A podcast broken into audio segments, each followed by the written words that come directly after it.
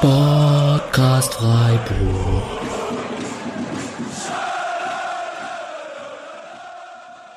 Dann hallo und herzlich willkommen zur 240. Episode des Podcast Freiburg.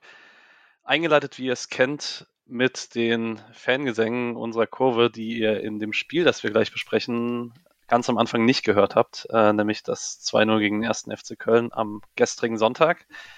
Es ist Montagabend und wir nehmen hier mit der fast vollständigen Viererkette auf. Eigentlich war es geplant, mit Viererkette aufzunehmen. Der Alex lässt sich entschuldigen. Liebe Grüße an der Stelle. Wir hören ihn auch nochmal im Laufe dieser Folge.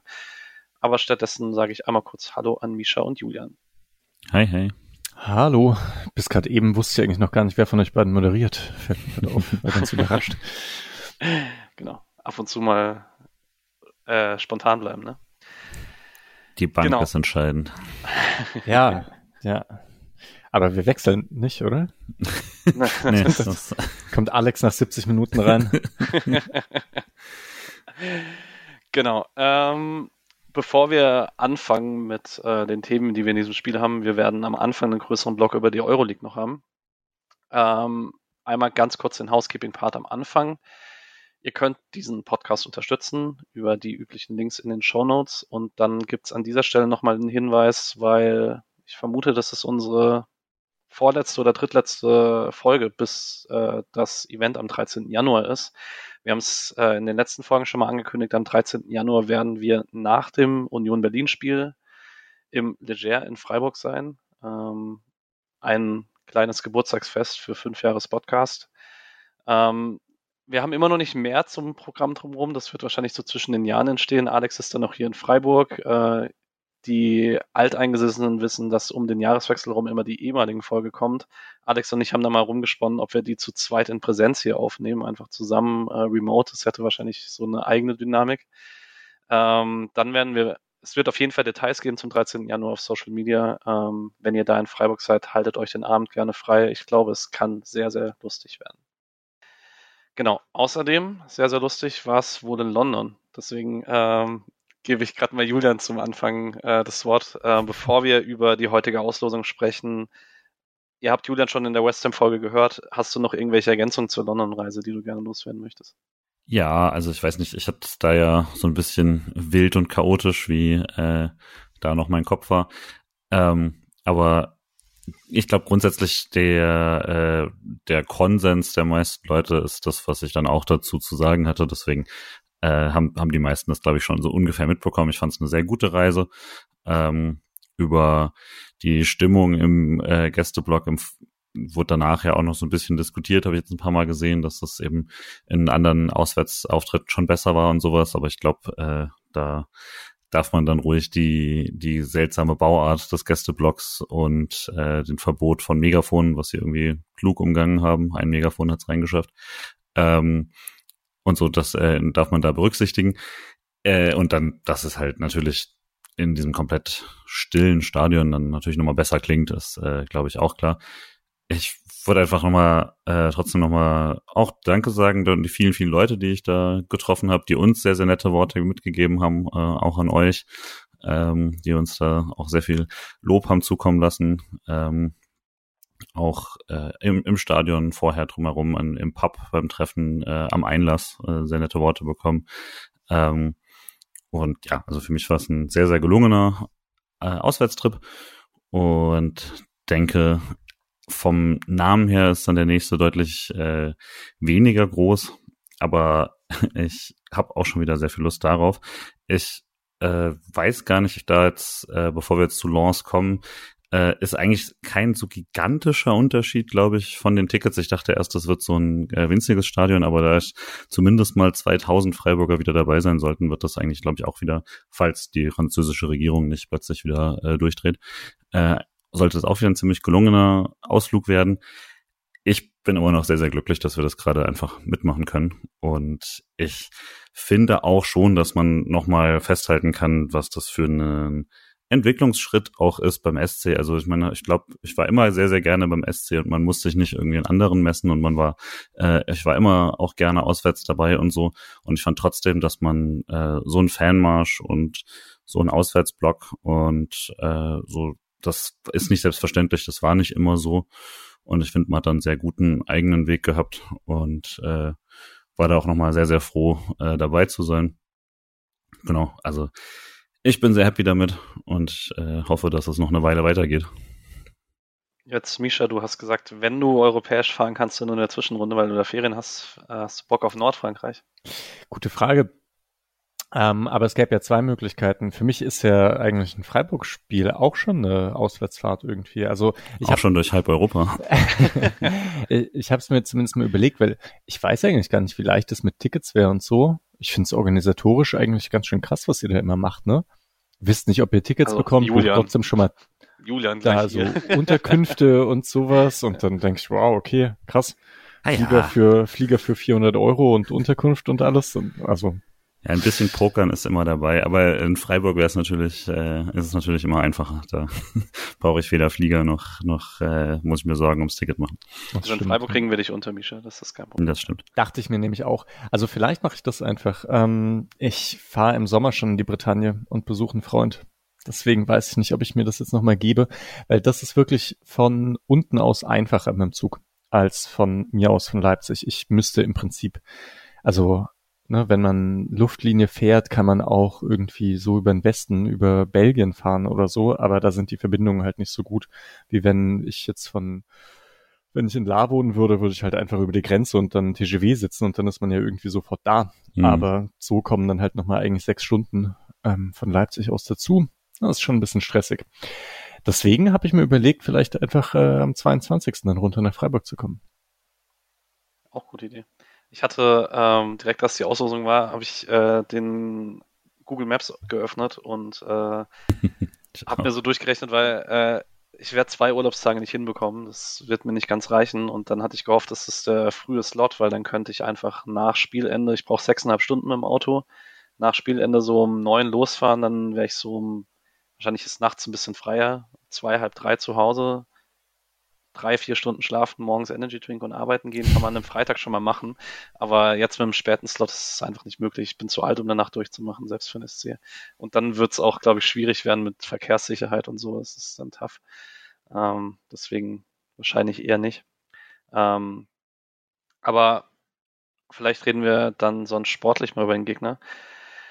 Das Könnt ihr mir ist, was sagen? Ich habe nämlich gar keine Ahnung zu Lance. Ähm, ich kann dir auch gar nicht so viel sagen. Also ich äh, weiß, dass die das Herzstück dieser Mannschaft die Innenverteidigung ist mit Kevin Danso und äh, Facundo Medina, die beide relativ junge Innenverteidiger noch sind, die wohl letzte Saison auch mit die beste Innenverteidigung der Liga waren. Mhm. Ähm, mit dem ja auch, Danso von mit dem Danso Augsburg. von Augsburg, genau. Richtig. Okay. Schon gut, aber so gut wusste ich nicht. ja, also es hat Gründe, warum Lienert hinter ihm nicht gespielt hat in der Nationalmannschaft, so, weil der Platz neben alle war, genau ähm, der ja jetzt aus anderen Gründen frei ist. Ähm, und dann sind die, glaube ich, letztes Jahr Vizemeister geworden in Frankreich, wenn ich mich nicht sehr täusche, hinter Paris. Waren sogar relativ nahe, ziemlich nah dran und ähm, hatten jetzt aber auch einen taffen Start in die Saison, so ein bisschen vergleichbar zum SC.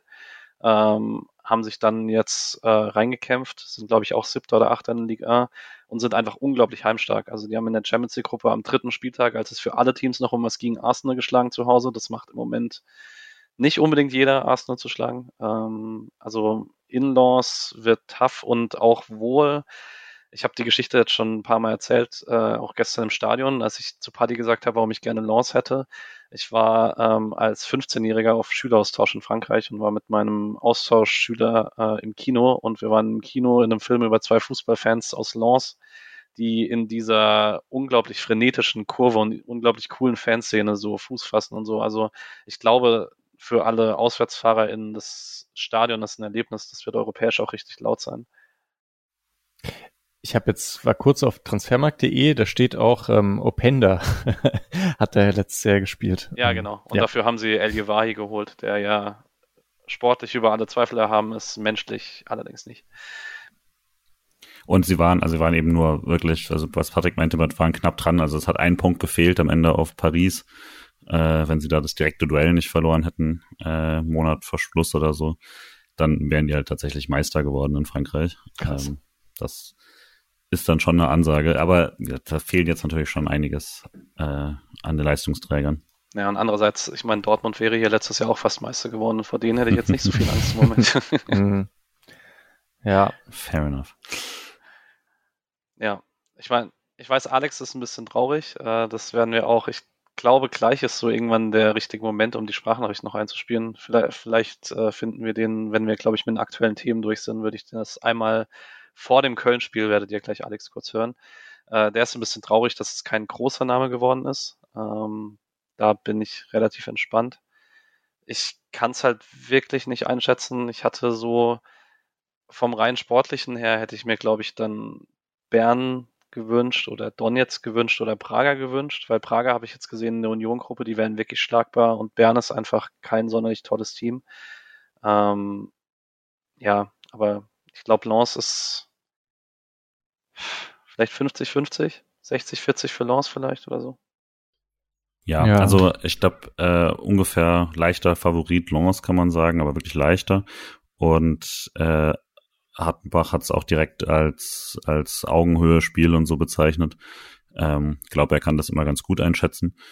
Äh, ich habe, für mich war es eigentlich ein ganz schöner Mix aus quasi, kann ich mir vorstellen, dass wir es holen und ist für mich interessant. Ähm, hat als jetzt keine neue Liga oder sowas, aber da würde ich sonst auch nicht landen. Es ist auch keine Ecke, in die ich sonst komme, da bei Lille oben, äh, außer wenn ich doch mal zu Paris-Roubaix fahren sollte. Ähm, das dann leider ein paar Monate später ist es. Äh, aber also ich fand es eigentlich einen ganz coolen Mix.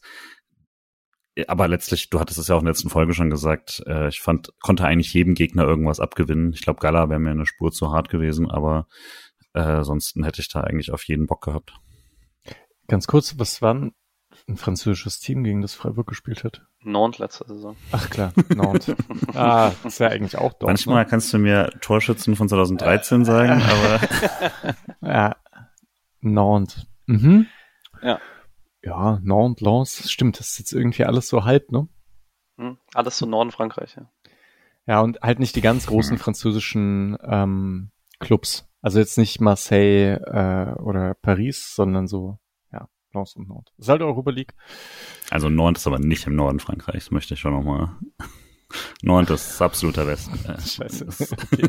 halt weit weg. Aber es ist ja eine ja. Nordwestküste, oder? Also Nord ist, äh, ist südlicher als Freiburg auf jeden Fall. Deswegen. Ja. Okay. Na gut. Für Geografiekenntnisse wendet euch ja nicht. Gut, ähm, wenn die Laune gerade gut ist, dann machen wir noch weiter noch mit einem äh, aktuellen SC-Thema, das auch sehr erfreulich ist, nämlich dass äh, das Comeback von Christian Gün Günther sich am Horizont anbahnt. Ähm, da gab es auch ein Interview vor dem Spiel im Stadion, ähm, als er merklich vorsichtig optimistisch war, also sich nicht zu konkret auf äh, Daten oder so festlegen wollte, aber auch gesagt hat, dass er schon Bock hätte, Mitte Februar so weit zu sein und hat auch in dem Interview gesagt, er trainiert wieder mit Ball, er trainiert auch wieder Läufe, ähm, aber er trainiert halt noch nicht mit Kontakt. Da ist man immer wieder am gucken, wie der Knochen aussieht, wie der äh, Bakterienzustand ist und so weiter. Aber er ist auf jeden Fall optimistisch und äh, wirkte sehr gut gelaunt. Ähm, also er war ja schon mal diese Saison im Interview äh, bei Stefan Meyer, da war er nicht so gut gelaunt. Diesmal wirkte er sehr gut gelaunt, ähm, war auch nach dem Spiel mit der Mannschaft vor der Kurve. Ja, weiß nicht, will jemand von euch was zu sagen? Ich bin einfach nur leichter, dass es kein Karriereende ist. Zu langsam, also das hat sich echt übel entwickelt. Ähm, und ich weiß nicht, ich meine, wir könnten es eigentlich jede, jedes Spiel sagen, wie sehr Günther fehlt und hin wieder sprechen, sagen wir es ja auch. Das war schon eigentlich immer so der Ausfall, bei dem man auch gesagt hat, naja, und was macht man denn? Also eine Saison kann scheiße laufen, wenn das und das und das eintritt. Und eine Sache, die man halt auch immer gesagt hat, war, Günther fällt lange aus. Und jetzt hat man genau das. Ähm, und man merkt schon, das ist ein Problem. Ich kann es halt immer noch nicht so richtig einordnen, was das jetzt sportlich heißt. Also wie viel davon jetzt irgendwie heißt, dass er, äh, dass er, dass es auf jeden Fall klar ist, es geht irgendwann wieder weiter und das äh, Schlimmste ist hinten dran und so. Das glaube, das konnte man ziemlich klar rauslesen. Ich kann halt nicht einschätzen, wann steht Christian Günther wieder auf dem Platz für den SC äh, und nicht auf dem Trainingsplatz, sondern eben äh, im Mooswaldstadion oder so deswegen bin ich da jetzt noch vorsichtig optimistisch, aber hat mich auch erstmal sehr gefreut. Gerade weil äh, doch eben auch, dass man jetzt von äh, Trey ja quasi auch nichts mehr gehört hat in den letzten Wochen, ähm, wo man dann auch langsam äh, ungeduldiger werden könnte, dass zumindest mal irgendwie so die ersten Schritte wieder äh, hoffnungsgemäß funktionieren. So, das scheint ja sich auch noch ein bisschen zu ziehen. Und da wäre es jetzt schon echt gut, wenn man zum, sagen wir, Februar oder sowas äh, wieder einige der Leute drauf hat, allein schon, damit sie halt so für den Saisonschlussspurt auch wieder voll in Form sind, weil das dauert ja auch noch mal ein, zwei Monate, bis man wirklich wieder damit rechnen kann, dass Leute halbwegs an ihrer Form dran sind. Ja, die Sache mit äh, Kofi ist auf jeden Fall bisschen frustrierend, äh, dass jetzt auch nochmal die klare Aussage war, wird noch nicht zum Start der Wintervorbereitung wieder am Start sein. Also ich weiß, es gibt Kreuzbandrisse und vor allen Dingen, es war ja nicht nur das Kreuzband bei ihm, die sich mal ein Jahr ziehen, aber man hat ja immer diese Florian Wirtz Wunschvorstellung im Kopf, dass es irgendwie nach einem halben Jahr wieder bester Spieler der Bundesliga ähm, oder halt, dass es zumindest nicht länger als neun Monate geht und das scheint jetzt halt, wir sind jetzt, glaube ich, im November waren es neun Monate, im Februar, dass sich, glaube ich, verletzt.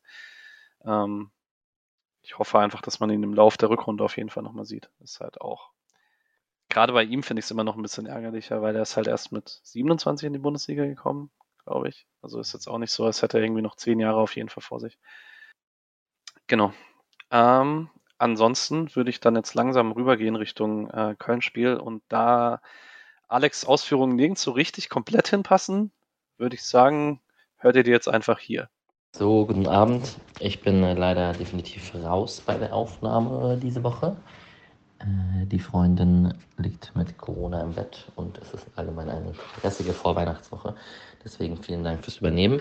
Genau, SC Platz 6 nach so einer Hinrunde oder nach solchen, die Hinrunde ist ja noch nicht mal vorbei, ne? nach ähm, solchen Verletzungspech und Leistungsstellen etc. Man hat jetzt nicht spielerisch krass überzeugt über ganz lange Phasen der Saison. Aber man ist trotzdem irgendwie Platz 6. Das ist irgendwie auch ein neues Gefühl, das man, an das man sich gewöhnen muss. Ähm, genau, drei zu Siege, drei Siege zu null mit Atobolo und Tor und so ist natürlich auch irgendwie eine Story für sich. Ähm, ich habe mich am Anfang ja ein bisschen drüber lustig gemacht, beziehungsweise habe ein bisschen provoziert. Ich kennt ja den Provo Alex mit Atobolo. Ähm, ja, muss man sagen, mega gut, Hut ab. Ähm, der Weg ist der richtige und es macht Spaß mit dem SC. Ich war sehr neidisch auf West Ham, natürlich. Und ähm, ja, jetzt hat man gegen Köln gewonnen. Und ähm, da freut man sich auf die Rückrunde. Ist bestimmt auch als weiterer Gedanke für die Aufnahme vielleicht ähm, auch einfach cooler und besser in Verhandlungen mit anderen Spielern, wenn man da jetzt 6., 7., 8. ist, anstatt wenn man 12., 13. ist. Ähm, das ist noch ein Punkt, der mir positiv aufgefallen ist, weil man sucht ja bestimmt einen Stürmer oder vielleicht auch andere Positionen. Mal gucken, wie es mit Güni wird. Aber die Position in der Tabelle hat natürlich was auch, auch Einfluss auf die Wintertransfer-Episode. So, und jetzt zu guter Letzt noch ein Kommentar zu Lens. Ich bin irgendwie nicht so gehypt. Ich verstehe, dass man es ist. Es ist nicht so ganz so weit weg und irgendwie Frankreich ist nett und irgendwie auch ein schlagbarer Gegner und so. Es ist ja dauernd ein Spagat zwischen, will man einen machbaren Gegner und will man, oder will man ein tolles Erlebnis, oder beides am besten. Ähm, ich war dauernd im Team, wie letztes Jahr schon, also ich war dieses Jahr war ich halt im Team AC Mailand und San Siro und Olivier Giroud. Aber Giroud gegen Gulde übrigens habe ich schon, ihr wisst, ihr kennt den Spruch schon, aber ähm, genau, da werde ich wuschig, wenn ich daran denke. Nee, aber insgesamt, klar, Lance machbar, Ende Februar, Zwischenrunde. Ähm, ich kenne jetzt schon Leute und wir auch, die schon Unterkünfte gebucht haben. Und ähm, genau, vielleicht werde ich es auch dieses Mal schaffen. Ähm, genau, ich denke, das war's. Viel Spaß bei der Aufnahme. Ihr könnt das reinschneiden, wenn ihr wollt. Wenn es Sinn macht, gerne. Wenn nicht, dann nicht. Und ähm, wir sehen uns spätestens über die Weihnachtsfeiertage. Wahrscheinlich dann den einen oder anderen in Freiburg und der Umgebung. Und ähm, mit allem Weiteren kommen wir dann auch auf euch zu. Ist ja auch noch ein Spiel. Das vergesse ich mir irgendwie die ganze Zeit. Es äh, fühlt sich so an, als ob die Hinrunde schon bald vorbei wäre. Aber wir haben ja noch ein Spielchen. Genau. Schönen Abend und viel Spaß an alle Hörer und Hörerinnen in der Vorweihnachtswoche. Tschüss. Vielleicht noch als kurzer Zusatz. Ich stand selber auf dem Platz, habe das Spiel nur die zweite Halbzeit gesehen. Ähm, also das Köln-Spiel natürlich jetzt. Ähm, Chancenwucher dann am Ende hat mich auch ein bisschen verrückt gemacht. Aber ich bin sehr happy mit unseren Einwechselspielern. Schaller hat gut Dampf gemacht. Weißhaupt hatte gute Flanke. Gregoritsch als Joker kam rein und so. und blicke sehr optimistisch mal wieder in die Rückrunde und aufs nächste Spiel. Genau. Vielen Dank, Alex. Und äh, wir werden nachher keine Sorge noch über das Heidenheim-Spiel sprechen, weil wir drei haben nicht vergessen, dass das am Mittwoch noch stattfindet. ähm, der SC wahrscheinlich auch nicht. Genau, aber vorerst erstmal zum ersten FC Köln. Da ähm, einmal kurz Abriss, was passiert ist, seit wir das letzte Mal gegen Köln gespielt haben. Ähm, da war ein sehr harter Sommer mit Abgängen von Elias Giri und Jonas Hector. Man hat eine finanzielle Notsituation, die nach den Beschreibungen von Christian Keller und dem, was man so in den letzten Monaten gelesen hat, noch deutlich schlimmer ist, als wahrscheinlich auch Keller selber dachte, als er von Regensburg nach Köln gegangen ist. Dann hat man dieses Damoklesschwert Transfersperre, das über dem Verein schwebt.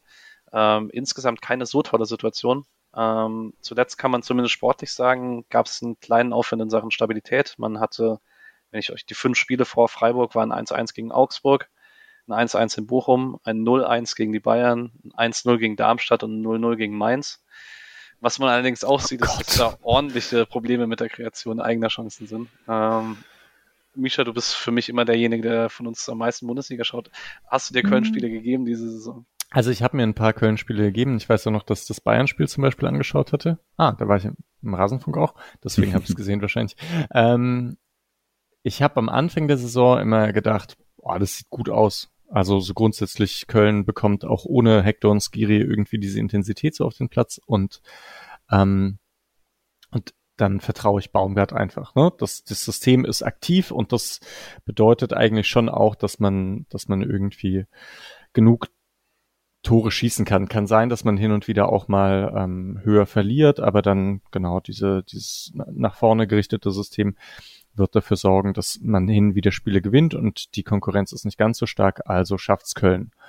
Und jetzt aber, wenn ich ein paar ähm, Zusammenfassungen und so weiter mir in letzter Zeit angeschaut habe, bin ich mir halt nicht ganz so sicher und dieses, ähm, dass die kaum eigene Tore schießen, das macht mir jetzt schon langsam größere Sorgen und ich kann mir vorstellen, dass es halt echt an der individuellen Qualität so hapert, dass sie es vielleicht auch nicht schaffen werden. Ich mache mir ein bisschen Sorgen um Köln und ich fände schade, ähm, weil volles Stadion und ja, ist halt irgendwie immer nett gegen Köln, finde ich. Und ja, auch gab schöne Spiele. Und ich glaube auch, wenn die in die zweite Liga gehen, die kommen nicht so schnell wieder. Hm. Ähm, ja, so ist meine Stimmung bei Köln gerade. Oder habt ihr ein bisschen mehr Hoffnung? Nee, nicht so richtig, auch weil ich nicht das Gefühl habe, dass ähm, man die Spieler, die man dann hat, auch so teils unpassend, teils schwierig das alles dann ist, irgendwie jetzt in der Saison vernünftig eingebunden bekommen hat. Also immer wenn ich was von Köln sehe, ist das ja, man kann das jetzt kein, natürlich ist das jetzt kein Jahrhundertkader. Ich glaube, das kann man sehr klar sagen, dass wir hart diese Einschnitte sie jetzt treffen und so, aber ah, ich weiß nicht, ich finde trotzdem immer, dass, dass, äh, dass dann auch ein Waldschmidt sieht da oft irgendwie so aus, dass ich denke, da müsste doch irgendwie kreativ mehr möglich sein. Und äh, wenn ich, ja, also ich wundere mich immer so ein bisschen, dass dass es nicht funktioniert. Gleichzeitig wüsste ich nicht, wie man dann vermutlich noch äh, gleichzeitig hinten irgendwas halten soll oder so. Das ist schon natürlich schwierig. Ich verstehe auch vollkommen, dass das eine, dass es nur gegen Abstieg gehen kann bei Köln und wenn die sich irgendwie retten, ist alles gut.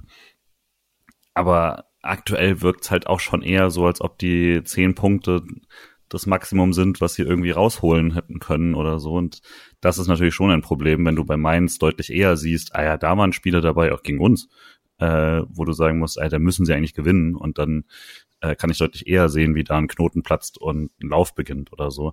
Union hat den Kader, um da unten rauszukommen. Bei Köln sehe ich am wenigsten nach Darmstadt, wo das Potenzial herkommt, da jetzt noch den nächsten Schritt zu machen ich verstehe es auch nicht so ganz, was äh, Baumgart diese Saison bis jetzt so macht. Also das Verrückte ist ja, dass man eigentlich immer mit dem ungefähr gleichen Personal spielt, weil der Kader ist auch nicht so breit, aber die jedes Mal woanders hinstellt. Also Keins hat jetzt äh, die Saison, er hat Achter gespielt, er hat Zehner gespielt, er hat links außen gespielt, er hat teilweise Stürmer gespielt, Waldschmidt hat alle vier Offensivpositionen gespielt. Ljubicic ganz oft, eigentlich ist er gelernter Sechser, hat fast immer Achter gespielt, teilweise Zehner, jetzt gestern irgendwie ganz komisch, irgendwie links im Mittelfeld.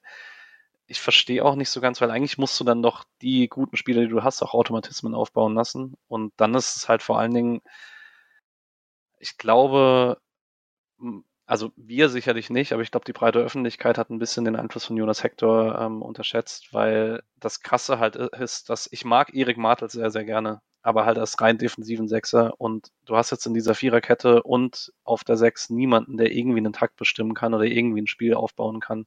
Und das hat halt die letzten Jahre teilweise Hector alleine gemacht. Wenn Skiri ausgefallen ist, hat es wirklich Hector alleine gemacht und das hat manchmal gereicht.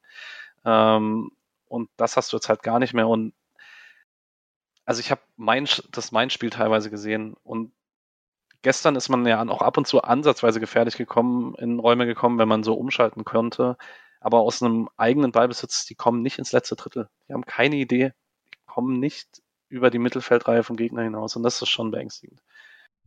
Ja, es ist auch echt, also wenn irgendwie Keins und Waldschmidt deine besten Spieler sind, ähm, boah, es ist halt echt eng irgendwie.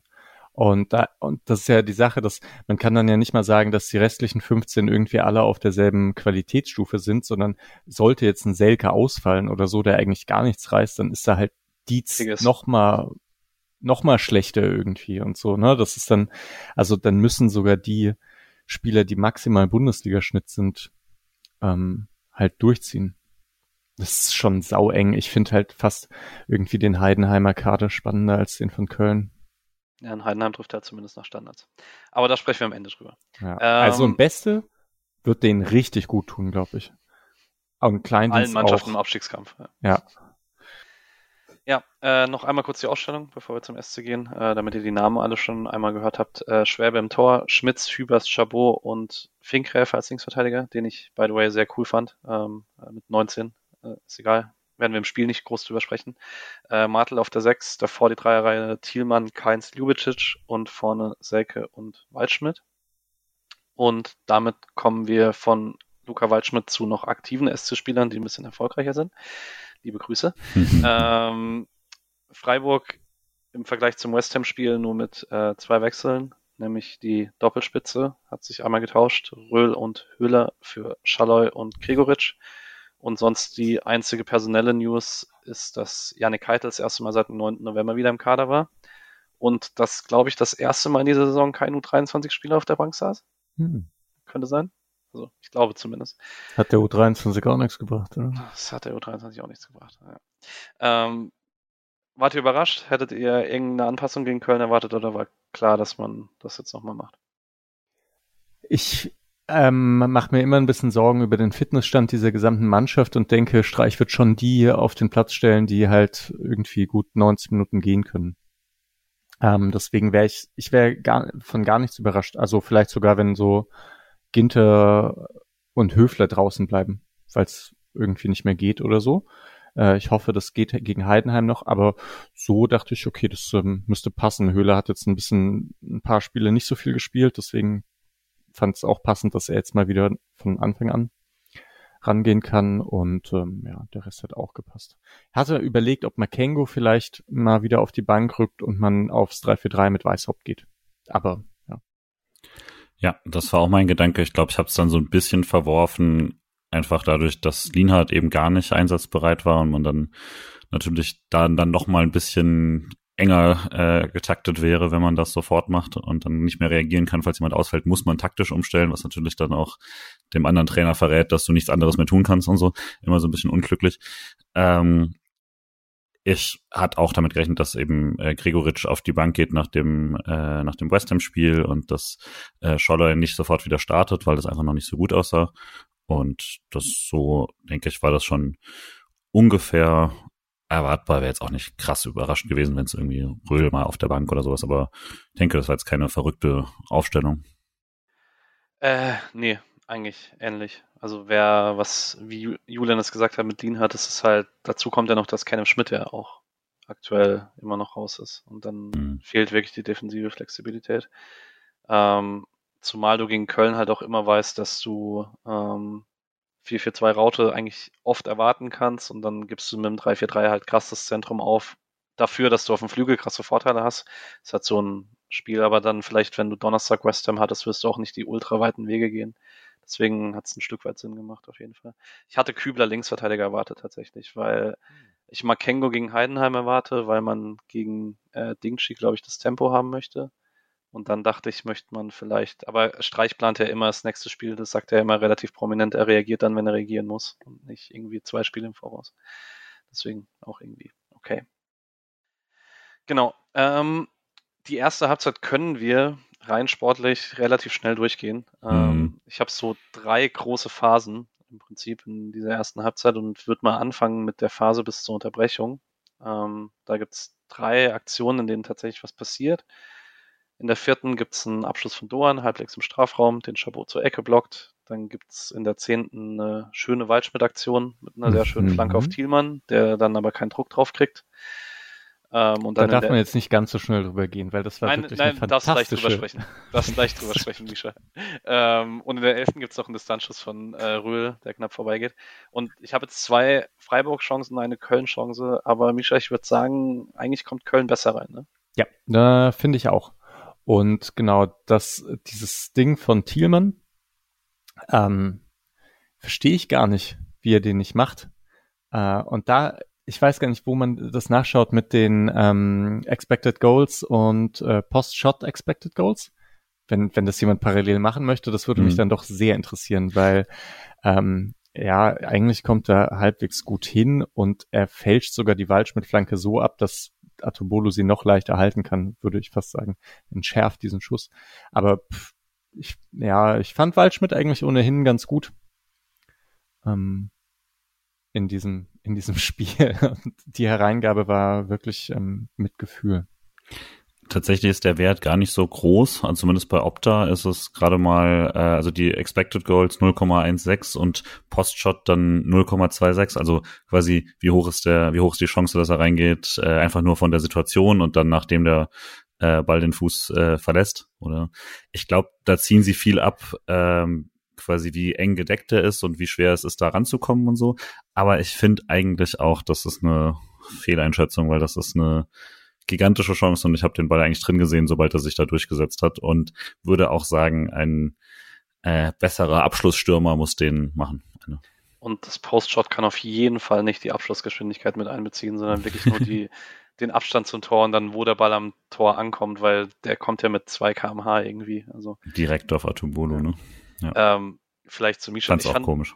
Ich fand Waldschmidt auch ziemlich gut tatsächlich. Und er hat im Kicker eine 5 bekommen und ich fand es absurd. Was? gut, ja. dass ich ihn auf der Bank gelassen habe beim Kicker Manager. Ich musste ihn auch verkaufen. Der wird halt so schlecht benotet. Ja, also ich fand es echt krass. Also ich fand Waldschmidt nämlich auch ziemlich gut. Ich habe es auch nicht verstanden. Ich war froh, als Baumgardin früh rausgenommen hat. Mhm. Ähm, hattet ihr, ja, Julian. Wird aber vielleicht ein bisschen widersprechen mit dem Köln so viel besser, weil, also die Ansage von Baumgart vom Spiel war ja, wir wollen aggressiv sein, offensiv sein, das hat man auch gesehen. Die Anfangsphase war klar, so Pressing war super hoch. Ich fand aber, der SC hat das nicht schlecht umgangen. Also das war, hm. es war ein bisschen zu wild, meiner Meinung nach. Also Köln hat, man hat ja ein paar Mal so den, den, äh, quasi die äh, Blaupause gesehen, wie man Freiburg gut presst und ich fand, das war nicht die Art, weil das war immer wieder sehr, sehr viel drauf und dann relativ leichte Möglichkeit eben drüber zu spielen, was nicht immer die Freiburger Stärke natürlich ist, aber Köln hat dann jetzt auch nicht das Zentrum, um das irgendwie, äh, um den langen Ball zu erzwingen und dann hat man da die krasse Überlegenheit oder so. Das wäre vielleicht auch was anderes gewesen, wenn man da jetzt ein Skier hätte, wenn man da schnell mit ihm irgendwie wieder äh, was machen kann, aber das fand ich jetzt nicht so dramatisch. Und was man halt vor allem gesehen hat, Köln wollte sehr, sehr hart in das Spiel gehen. Also gegen Doan, gegen Eggestein waren das zweimal Fouls, wo du auch mit Gelb einsteigen kannst. Und ich denke, nur weil es eine frühe Minute war, kann man wieder diskutieren, wie gut das ist oder nicht. Aber ne, das ist ja die ungefähre Erklärung, dass man den richtigen Einstieg finden will als Schiri und so. Und da sind sie jeweils, glaube ich, gerade noch weggekommen, was ne, voll okay ist. Du bist Außenseiter, du musst da irgendwas reißen.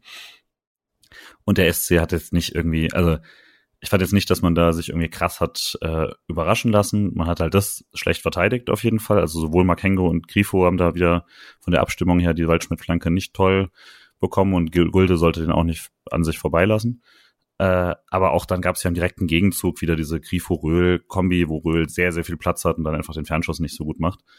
Äh, aber so direkt vor der Pause, ich fand, das war jetzt nicht, man war jetzt nicht irgendwie groß unterlegen. Es sieht nur mehr so nach aus, weil man danach so viel äh, besser drin war. Kann man so stehen lassen.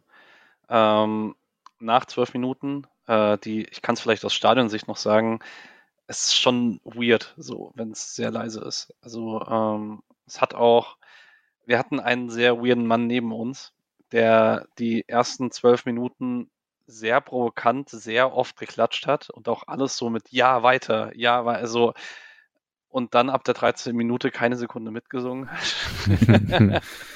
ähm, ich wage mich äh, aus dem Fenster zu lehnen und sage, er ist kein großer Fan der aktiven Fanszene.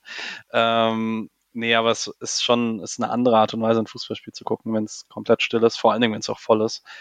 Ähm, ja, dafür war es sehr, sehr laut bei den scheiß DFL-Gesängen. ähm, und man hat sich auch angeschlossen, wie viele Stadien äh, dieses Wochenende mit mit Schoko-Talern äh, aufs Feld. Leider hat keiner den Asano Power Boost in Anspruch genommen. den Sky Und, irgendwie 20 Mal betont hat am Samstagmittag, Alter. Ja. Äh, ich glaube auch dadurch, dass es halt so viele kleine Gutzle und so waren, äh, Gutzli, äh, war es halt auch nochmal fieser, das wegzumachen. Das fand ich auch einen schönen Twist darin. Ähm, ja, grundsätzlich, ich fand das auch sehr, sehr lustig.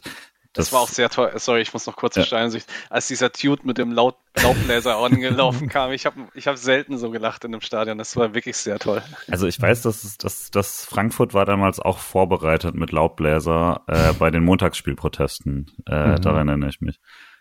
Mhm. Also gehört zur Standardausstattung eines guten Bundesliga-Protestspiels.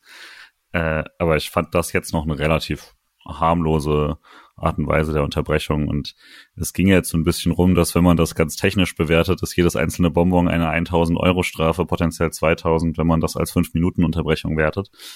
Äh, ich kann mir nicht vorstellen, dass die DFL da so auf den Kriegspfad ziehen möchte bei sowas. Äh, aber mal gucken. Ich kann mir nicht vorstellen, dass die DFL jemand dafür abstellen möchte, um das zu zählen. ja, vielleicht hast du ab einer gewissen Menge auch ein, ein Schätzrecht. Ich weiß es nicht. Aber äh, ja, also ich fand es jetzt auch nicht nicht schlimm und ich, aber ich, ähm, oder ich fand es sehr gut. Aber ich fand die Bilder mit, äh, wo Leute mit Sturmhaube Bonbons werfen, fand ich sehr funny. Stimmt, ja. Ja, ich wollte noch sagen, dass ich finde es halt schon enorm beeindruckend, dass man, dass diese Ultraszenen untereinander so organisiert sind, dass man das deutschlandweit so schnell auf die Beine bekommt. Ähm, weil das ist nicht üblich für Organisationen, die halt keine Parteien sind oder sonst irgendwas, wo keine Hauptamtliche angestellt sind. Ähm, und das alle halt irgendwie in ihrer Freizeit machen. Ich wüsste also mir viele jetzt nichts ein, ähm, wo, wo sowas abgezogen werden kann. Also jetzt aus dem politischen Spektrum hat man da, glaube ich, irgendwie nichts. Fridays for also, Future in, An in Abstrichen? Ja, genau, Fridays for Future. Dachte ich, ja, könnte man irgendwie so, wahrscheinlich ist das irgendwie was. Aber ich weiß auch nicht, ob die so gut auf Sachen reagieren können, dann mhm. tatsächlich und abgesprochen alles irgendwie machen. Sondern da gibt's dann halt vielleicht auch nochmal stärkere Differenzen und halt nicht so eine klare Sache, okay, hier machen wir jetzt irgendwie wieder was gemeinsam. Hm, ja, klar, aber doch, die kriegen natürlich koordiniert Leute auf die Straße. Ich find's, ich find's beeindruckend. Ähm, und auf jeden Fall irgendwas, was man, was bewahrenswerter, also, oder man kommt natürlich immer, kommt natürlich immer drauf an, was für Inhalte da vertreten werden, aber diese Organisation, ja, ist schon gut. Wer jemals irgendwie versucht hat, sowas auch nur annähernd überregional sei es gewerkschaftlich oder sonst irgendwie zu organisieren, wird wissen, was für ein Albtraum das sein kann. Vielleicht hilft es da natürlich auch, dass eine gewisse Organisation und Hierarchie schon vorhanden ist und so. Äh, waren ja auch nicht alle dabei, wie üblich. Ich glaube, also Schalke ist nicht in diesem Bündnis auf jeden Fall. Frankfurt hat sich da auch schon vor langem gesagt, dass sie einfach bei nichts mitmachen und so. Äh, Pauli, St. Pauli ist auch nicht drin, aber haben mitgemacht und sowas. Also da nicht alle, alle, aber ich fand es auch äh, durch die Stadien hinweg hat das ziemlich gut funktioniert. In Magdeburg haben sie gesagt, äh, es gäbe ja keinen Grund zu protestieren, weil der eigene Verein hat mit Nein gestimmt. Und dann dachte ich mir, so haben die Fans sich den geistigen Horizont, dass sich der Protest gerade nicht gegen den Verein ist. Ja, mhm. egal. Okay, ähm, im Rasenfunk haben sie auch drüber gesprochen, dass diese Unterbrechung dem SC gut getan hat, weil das, was bei Köln davor ganz gut funktioniert hat, hat Freiburg dann weggenommen. Ähm, das hat, kann man auf jeden Fall sagen. Und dann ist aber trotzdem eine äh, Viertelstunde ähm, erstmal Leerlauf. Ähm, also zumindest auf der Highlight-Ebene. Ähm, und dann gibt's so 29. bis 33. gibt's drei Abschlüsse, dreimal von Grifo, Äh, zweimal so von links ins Zentrum, einmal von Schwäbe gehalten, einmal im Winkel vorbei, einmal wird er im Strafraum geblockt, nachdem Chabot so eine CD der Flanke schwach abwehrt.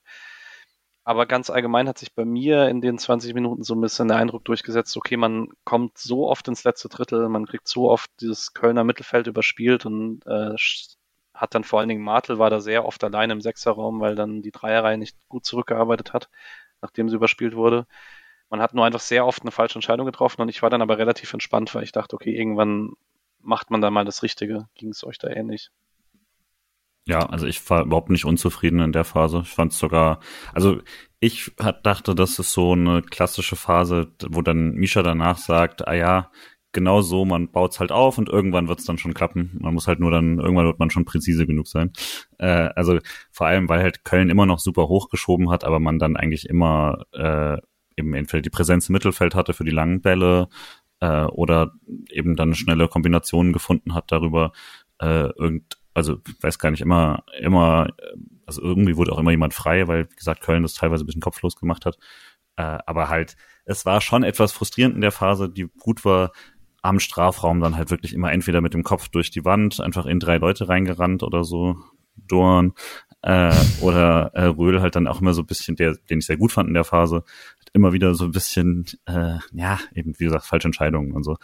Aber äh, an sich hätte ich gesagt, äh, hat der SC sich da so aufgebaut, dass ich gedacht hätte, äh, das geht jetzt so weiter und man wird dann irgendwann vor der Halbzeit noch führen, nur dass es dann irgendwann aufgehört hat.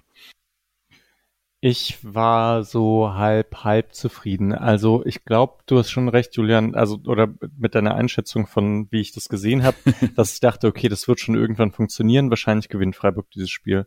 Und deswegen kann man ja auch zufrieden sein. Aber da, ich bin ja oft nicht so hart beim Gegner, sondern ich denke immer, der Gegner stellt halt Freiburg bestimmte Aufgaben und ähm, das ist meistens nicht, also klar ist nicht immer alles perfekt, aber die denken sich ja irgendwas bei und so. Ich fand Köln wahnsinnig schwach. Ich fand's super einfach, wie Freiburg da ins letzte Drittel gekommen ist und dachte, da eigentlich müsste müsst man da mehr draus machen. Und Freiburg ist echt ungenau im letzten Drittel. Und irgendwie, es, es fehlt was, ne? Also vor allem vom Zusammenspiel her fand ich, dass irgendwie Grifo Makengo ergibt nicht so eine Synergie, dass da was passiert. Ähm, Röhl hat zu oft den Ball und müsste aber eigentlich eher mal so freie, freie Läufe machen mit Tempo, aber da eben die anderen das irgendwie nicht so viel machen, dass sie ihn dann anspielen, hat er eben selber den Ball. Höhler ist ja eh immer so ein Spieler, der da nicht so das ganz krass im Kombinationsspiel ähm, in der hohen Frequenz eingebunden ist. Doan läuft sich fest und Sildilia gibt irgendwie gerade auch nicht so viel in diesem Spiel. Und dann dachte ich, das ist vielleicht ein bisschen zu wenig. Und ja, das halt in, wenn, wenn man gut drauf ist, steht's 3-0 zur Pause oder so. Hätte ich mir gut vorstellen können. Ja, ich finde, es hat halt krass die Tiefe gefehlt. Ähm, das ist eigentlich das, was du gerade umschrieben hast. Ähm, Makengo hat es ein paar Mal angeboten, hat dann aber ähm, entweder nicht den richtigen Laufweg gemacht oder Grifo hat den Pass nicht gespielt. Ähm, Sildilia ist nicht so derjenige, der an die Grundlinie geht, ähm, sondern ist auch lieber jemand, der da mit Ball auch Richtung Zentrum geht. Und Doan will nicht die Breite halten, das macht auch keinen Sinn, du brauchst ihn nicht am Flügel, so mit dem, was er gut macht. Und Grifo halt eigentlich auch nicht. Ähm, und dann tut diesem Team halt normalerweise Schalloy sehr gut, wenn er in Topform ist, oder halt Röhl, wenn er das machen kann ja, ist halt, wenn Höhler einen sehr guten Tag hat, kann er derjenige sein, der am Strafraum die Bälle äh, festmacht und dann kann Röhl dann tiefer anbieten und so, aber es ist halt, es ist ein bisschen wenig. Und dann hast du aber halt auch gegen Chabot und Hübers, verstehe ich auch, dass du dann keine, wenn Röhl hinterm, also im Strafraum die Bälle verlagert und dann kommt Cedilia mal zur Flanke, finde ich es auch okay, dass er den nicht blind ballert, wenn da nicht Gregoritsch, sondern Höhler steht gegen 2 1,90 Innenverteidiger, das macht ja auch keinen Sinn. Ähm, aber es war, es war ein bisschen frustrierend, also mir ging es im Stadion gleich wie dir, Misha, und dann hat habe ich äh, auf WhatsApp geguckt in der Halbzeit und dann meinte Julian, ach, so schlimm war es gar nicht und dann war ich wieder so ein bisschen nach. Julian, das sagt das schon. hey. ja. Das ist tatsächlich so. ja, ist immer die Frage, was so Ziel des Spiels ist. Also wenn man halt einfach denkt, gewinnen wir es irgendwie, dann ja, schon. Ähm, ja, ist mehr möglich im letzten Drittel eindeutig. Also ja. Aber also, hey, immerhin defensiv stand man halt gut. Das kann man auch, das muss man irgendwie ähm, dazu nehmen, weil klar, man kann auch gegen Köln ein Tor kassieren, wenn man zwar einen der wenigen Teams, aber passiert, passiert. Also als ich am in der Halbzeit, also wir, wir springen jetzt noch nicht ganz dahin, aber äh, dann irgendwie die 0,3 zu 0,6 Expected Goals oder so gesehen habe, fand ich das schon eine sehr, also es hat die Halbzeit nicht wiedergegeben, würde ich sagen. Das hat, war schon, man hat dadurch mehr Chancen. Trotzdem, wie gesagt, das war zu schlecht am Strafraum. Auch die Schüsse waren nicht gut. Äh, Grifo hatte da einen ganz okayen und ansonsten auch ein direkt zentral auf den Torwart. Ähm, ja, immer wieder mäßige Entscheidungen halt einfach, aber auch dieser ähm, Konter, wo dann äh, Röhl bisschen zu spät abspielt, aber trotzdem Ball noch auf Doan bringt und dann eben der Grifo am Schluss den Stenzer macht, da kommt dann eben auch schon die gelbe Karte her, die später so entscheidend wird ähm, von, von Chabot. Und äh, genau, also in der Phase dachte ich halt einfach, irgendwann wird das schon klappen so. Doan fand ich da halt wieder so ein bisschen zu ja, ohne, ohne, ohne genug Einfluss dann am Schluss darauf äh, dafür, dass ich halt wirklich denke, in so einem Spiel, wo es ein bisschen steht und wo am Strafraum nicht genug passiert, würde ich mir gerade von ihm wünschen, dass irgendwie da die eine gute Entscheidung kommt, aber stattdessen war es dann halt doch irgendwie nur entweder Kopf durch den Wand oder halt gar nichts. Es hat auch nicht so toll harmoniert, wie du gesagt hast, mit Cedir. Äh, die beiden Außenkombis haben nicht so toll funktioniert.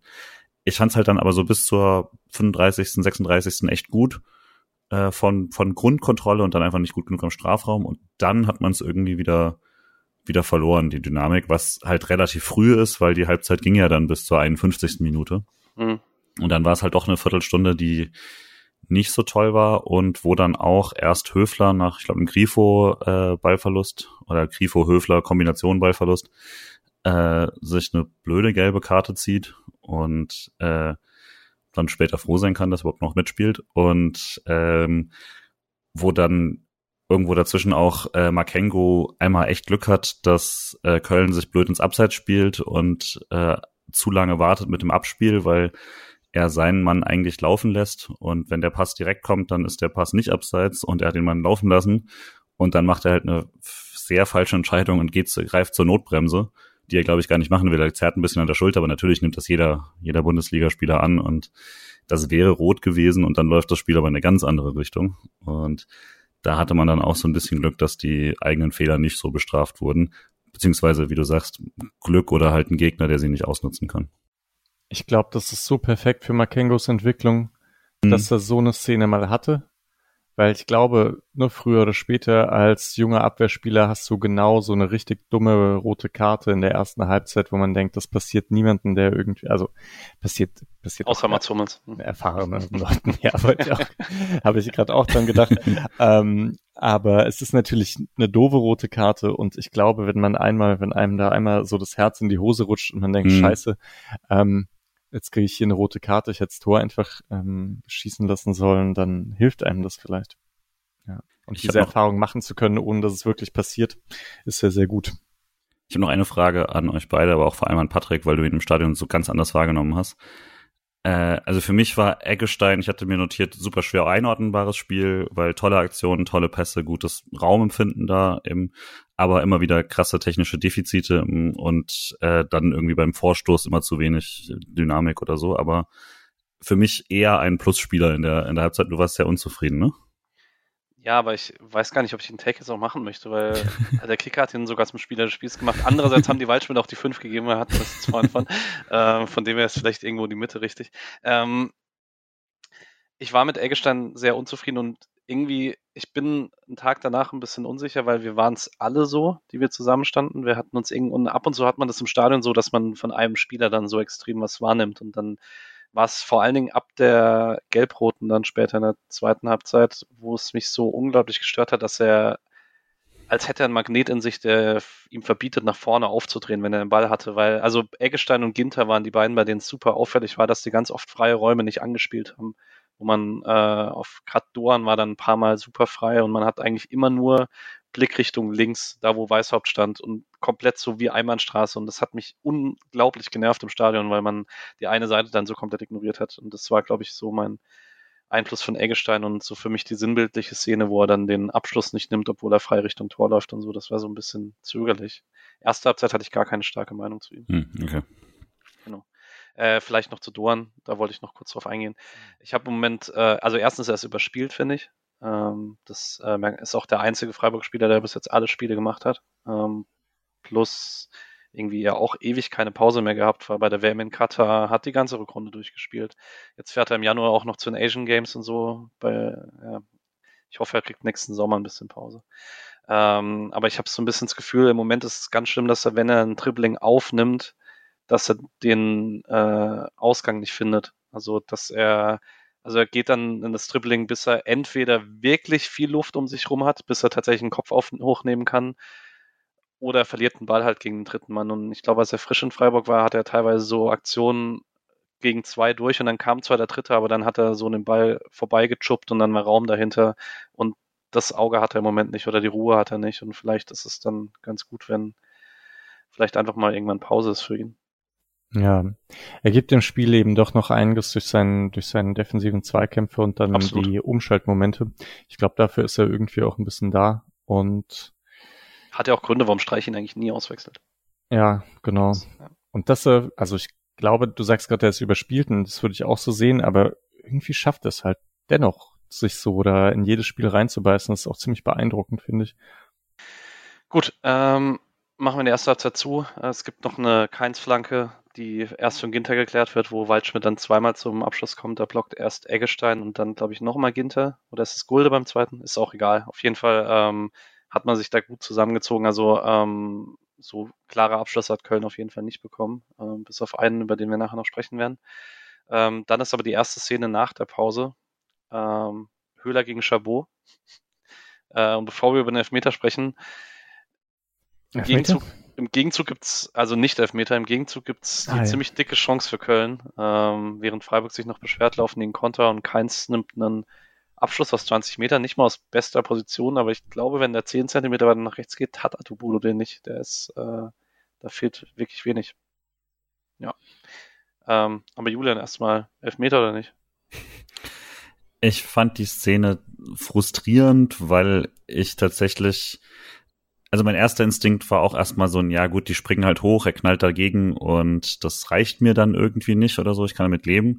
Und dann lief halt noch zwei, dreimal und dann habe ich mir versucht vorzustellen, wie es eine einzige Situation gibt irgendwo auf diesem Spielfeld, wo genau diese Szene läuft und man nicht sofort abpfeift und Zweifel gelb gibt.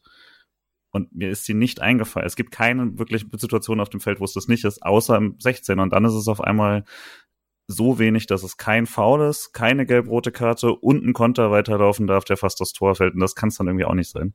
Deswegen, ich verstehe vollkommen irgendwie dieses, naja, der springt da halt rein und so. Das, das Gefühl geht mir irgendwie auch ähnlich.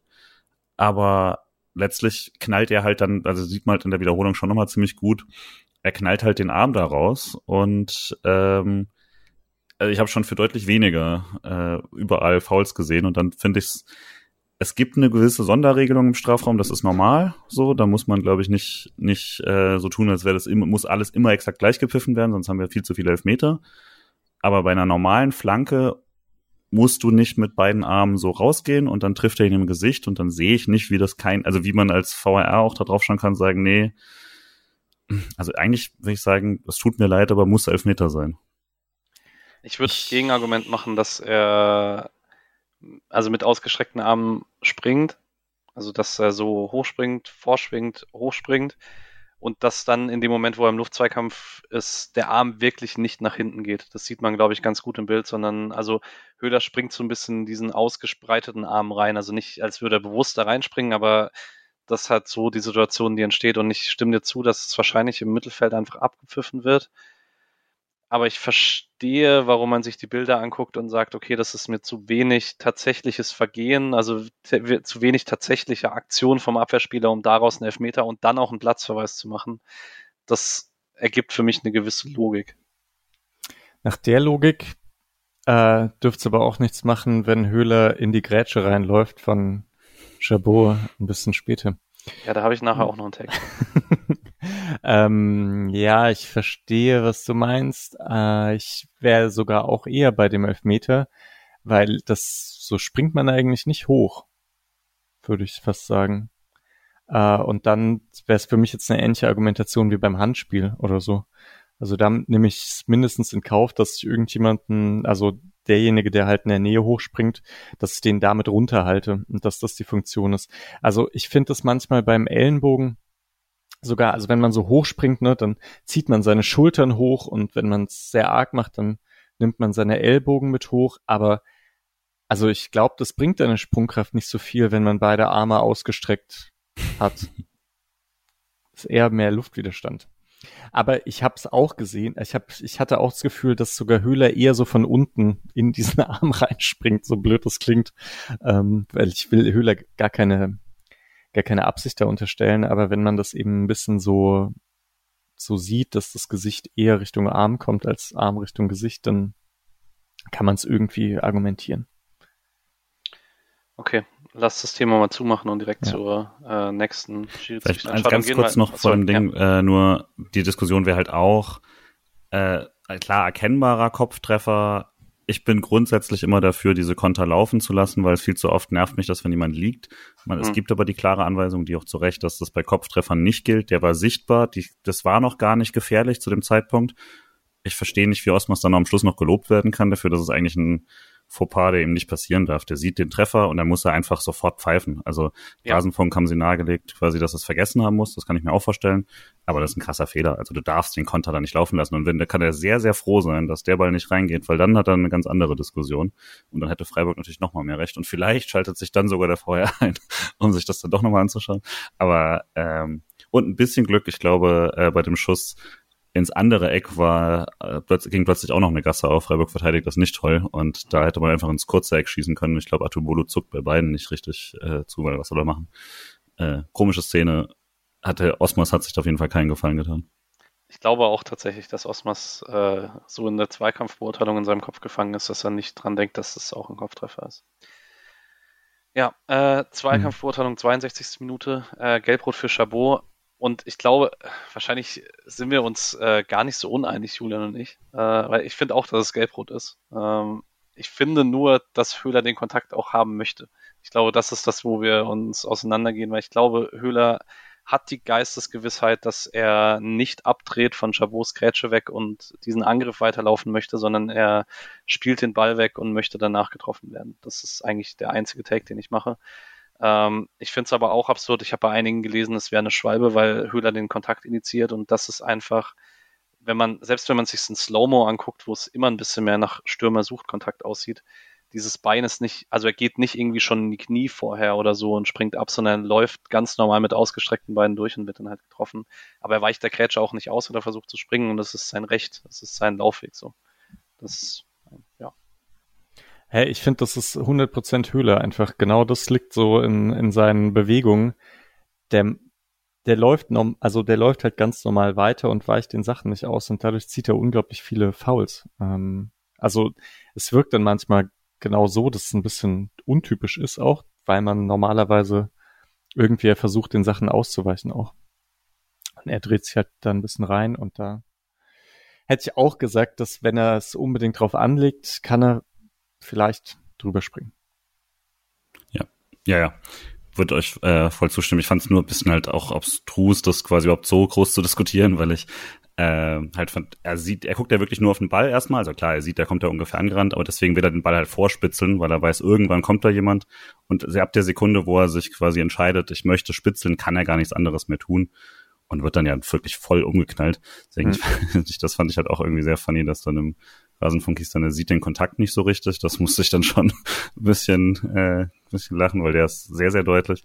Trifft ihn halt nicht mit dem ersten, sondern halt mit dem Knie den kompletten Körper dann abgeräumt. Ähm, aber äh, ich glaube, Hüller, äh, Hüller versucht sogar minimal auszuweichen, weil er geht ja vorher so ein bisschen mit dem einen Bein weg und zieht dann, aber versucht dann das andere normal zu setzen und dann wird er halt umgerotzt. Also äh, auch einfach, vielleicht kann man von allem anderen mal sagen, spektakulär dumm. Mhm. Ne? Also du hast eine gelbe Karte Höfler hat eine sehr ähnliche Szene Minute vorher, die ich auch sehr dumm fand, wo man Glück hat, aber also aber dann aber so dumm, das war dann schon nochmal so Next Level, das kann da, der kannst du ihn nicht auf den Platz lassen. Das ist ja Wahnsinn. So. Also guter Indikator für Richtigkeit dieser Entscheidung ist, dass sich Steffen Baumgart nicht beschwert. Ja, ja und Chabot auch, ne? Also Chabot ja. steht auf und weiß ganz genau, was jetzt kommt und ähm, ja, macht überhaupt nichts, sondern geht einfach nur weg. Es ist eine fiese Szene, also weil ähm, Höhle ist ja im gewissen Sinne durch auch da. Das ist halt ein guter Konter. Äh, ich weiß nicht, wir haben jetzt, glaube ich, schon häufig genug Spiele vom SC Freiburg gesehen, den Höhler dann nicht, also unbedingt da jetzt durchrennt und Richtung Tor zieht, ne? Ähm, dass er dieses Tempo vielleicht nicht unbedingt hat. Haben vielleicht eher schon mal ein Spiel gesehen, wo er in so einer Szene dann eine rote Karte gezogen hat, aber ähm, ja. An der gleichen Position. Ne? Dachte ich auch mhm. irgendwie. Ja. Hat damals nicht so viel gebracht. Mischa. Okay, Mischa, das Redebeitrag ist vorbei. Bei Freiburg kommen Gregoritsch und Schallei für Höhler und Grifo in der 65. Ähm, Grifo war ein bisschen pissig, dass er runter musste. Ähm, vielleicht wollen wir noch ganz kurz über Grifo reden, weil wir haben in der ersten Halbzeit kurz und es ist halt so ein bisschen, also ich finde auch die Makengo-Abstimmung ist noch nicht so toll und dann merkt man, der Einfluss von ihm ist ein bisschen geringer, wenn die Standards so schlecht sind, wie sie aktuell sind. Und hm. das war gestern wieder nicht wirklich gut. Ja, Grifo ohne Günther ist einfach nicht so. Also mit Weißhaupt fand ich ihn auf jeden Fall auch äh, dynamischer und interessanter, weil die sich mehr gegeben haben als als diese Kombination. Die funktioniert nicht so richtig und ja, wie du sagst, also die diese Ecken und Freistöße auf den ersten verfügbaren äh, Kopf der Verteidiger machen mich auch ein bisschen irre. Gerade wenn man weiß, wie gut er, also wie gut sein Fuß ist, meine Meinung. Äh, was auch nicht so gut war von Freiburger Seite, war dann der erste, die erste richtig gefährliche Aktion in äh, Überzahl vom SC gehört dann Köln auf der anderen Seite, wo da habe ich gar keine so gute Wiederholung mehr gesehen. Vielleicht könnt ihr mir das mit Stadion, äh, mit TV-Bild besser beschreiben. Im Stadion habe ich mich aufgeregt, weil Ginter sich da so simpel stehen lässt von meiner. Ähm, vielleicht ist meiner auch einfach zu schnell, dadurch, dass er so im Speed kommt. Das könnt ihr mir gleich sagen äh, flankt den scharf auf Ud und wenn Ud seinen Fuß irgendwie besser gestellt bekommt, dass er, dass er einen anderen Winkel drauf kriegt, dann macht wahrscheinlich Atobolo aus der Distanz nicht mehr viel. Das war nochmal richtig dick. Ja, also ich finde, dass sich Ginte ähm, also vielleicht ist, wenn man sich im Detail nochmal anschaut, denkt man, vielleicht macht er gar nicht so viel falsch. Ähm, aber ich hatte dort das Gefühl, dass er am Anfang, also dass er in der ganzen Szene zu passiv bleibt eigentlich. Ähm, jetzt ist es wahrscheinlich blöd, da voll drauf zu stürmen und dann wird man erst, rest, äh, erst recht überspielt in zum deutlich früheren Zeitpunkt. Hm, ja, aber mich hat das auch etwas gewundert und dann finde ich es sogar gar nicht so schlecht verteidigt von Sildilia, weil Uth hat eben gar keine andere Möglichkeit, als so einen komischen Drehschuss zu machen. Klar, wenn den perfekt setzt, dann sieht Sildilia wieder ein bisschen blöd aus. Man fragt sich, warum er nicht noch näher dran ist oder so. Aber ja, so konnte man zumindest gut sehen, dass Uth musste diese Drehung machen, weil er kann nicht ähm, einfach kurz abschließen, dann hätte Sildilia ihn geblockt. Ich weiß nicht, Julian, wie hast du Ginter vs. Meiner gesehen? Ja, ziemlich, ziemlich ähnlich. Ich konnte also ja, keine Ahnung, ich konnte jetzt auch nicht genau sagen, wer da schuld ist, aber er sah schon nicht, nicht toll aus darin. Äh, ich, ich meine, wenn das Tor reingeht, dann gucke ich es mir vermutlich auch noch zehnmal an, um dann genau zu rauszufinden, wo es ist. So habe ich es dann einmal angeschaut und dachte, ah ja, komm, hoffentlich war das die letzte äh, Kölner Chance und das war's dann auch. Hm, ja. Ich finde es halt interessant, dass man auch zwei gegen sechs oder so ähm, Torschancen rausspielen kann. Speed ist einfach eine Waffe, ne? Die du einfach, wenn du es in der richtigen Situation hast, äh, Grüße an Kevin Schade. Ähm, ist dann ich bin gar nicht sicher, es ist Form 1-0 diese Szene, wo auch schon eine Flanke von links äh, Sedilia hinten äh, findet, der den Ball eigentlich nur mit dem Kopf querlegen müsste und dann in der Mitte drei freie Freiburger hat und dann den irgendwie komisch mit der Brust da bin ich ausgerastet im Stadion. Vor allen Dingen, weil Leute um mich herum Sildilia beleidigt haben und ich das hasse, weil Sildilia so eine gute Saison spielt. Aber ich konnte nichts gegen sagen in der Situation. Wunderbarer Ball von Höfler. Dafür, dass ich ja. kein gutes Höfler-Spiel fand insgesamt, das war ein großartiger großartiger Pass. Vor allem, weil da hat man gesehen, dass die beiden jetzt eine Weile spielen. Sidia zeigt es ihm an mhm. und er sieht auch schon, guckt auch schon hin und wartet, glaube ich, darauf, dass er es endlich anzeigt. Und dann, sobald das kommt, chippt er ihn rein, er läuft los und äh, das hat eigentlich toll funktioniert und Sidia hat es dann verstolpert, aber man konnte ja gar nicht so lange sauer sein. Genau, weil dann kommt die 72.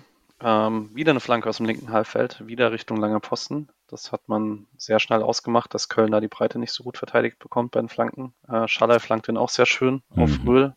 Ähm, wir könnten jetzt eine philosophische Diskussion darüber führen, ob Röhl den aufs Tor köpfen möchte oder querlegen möchte. ist auch egal, er köpft ihn in Richtung Zentrum.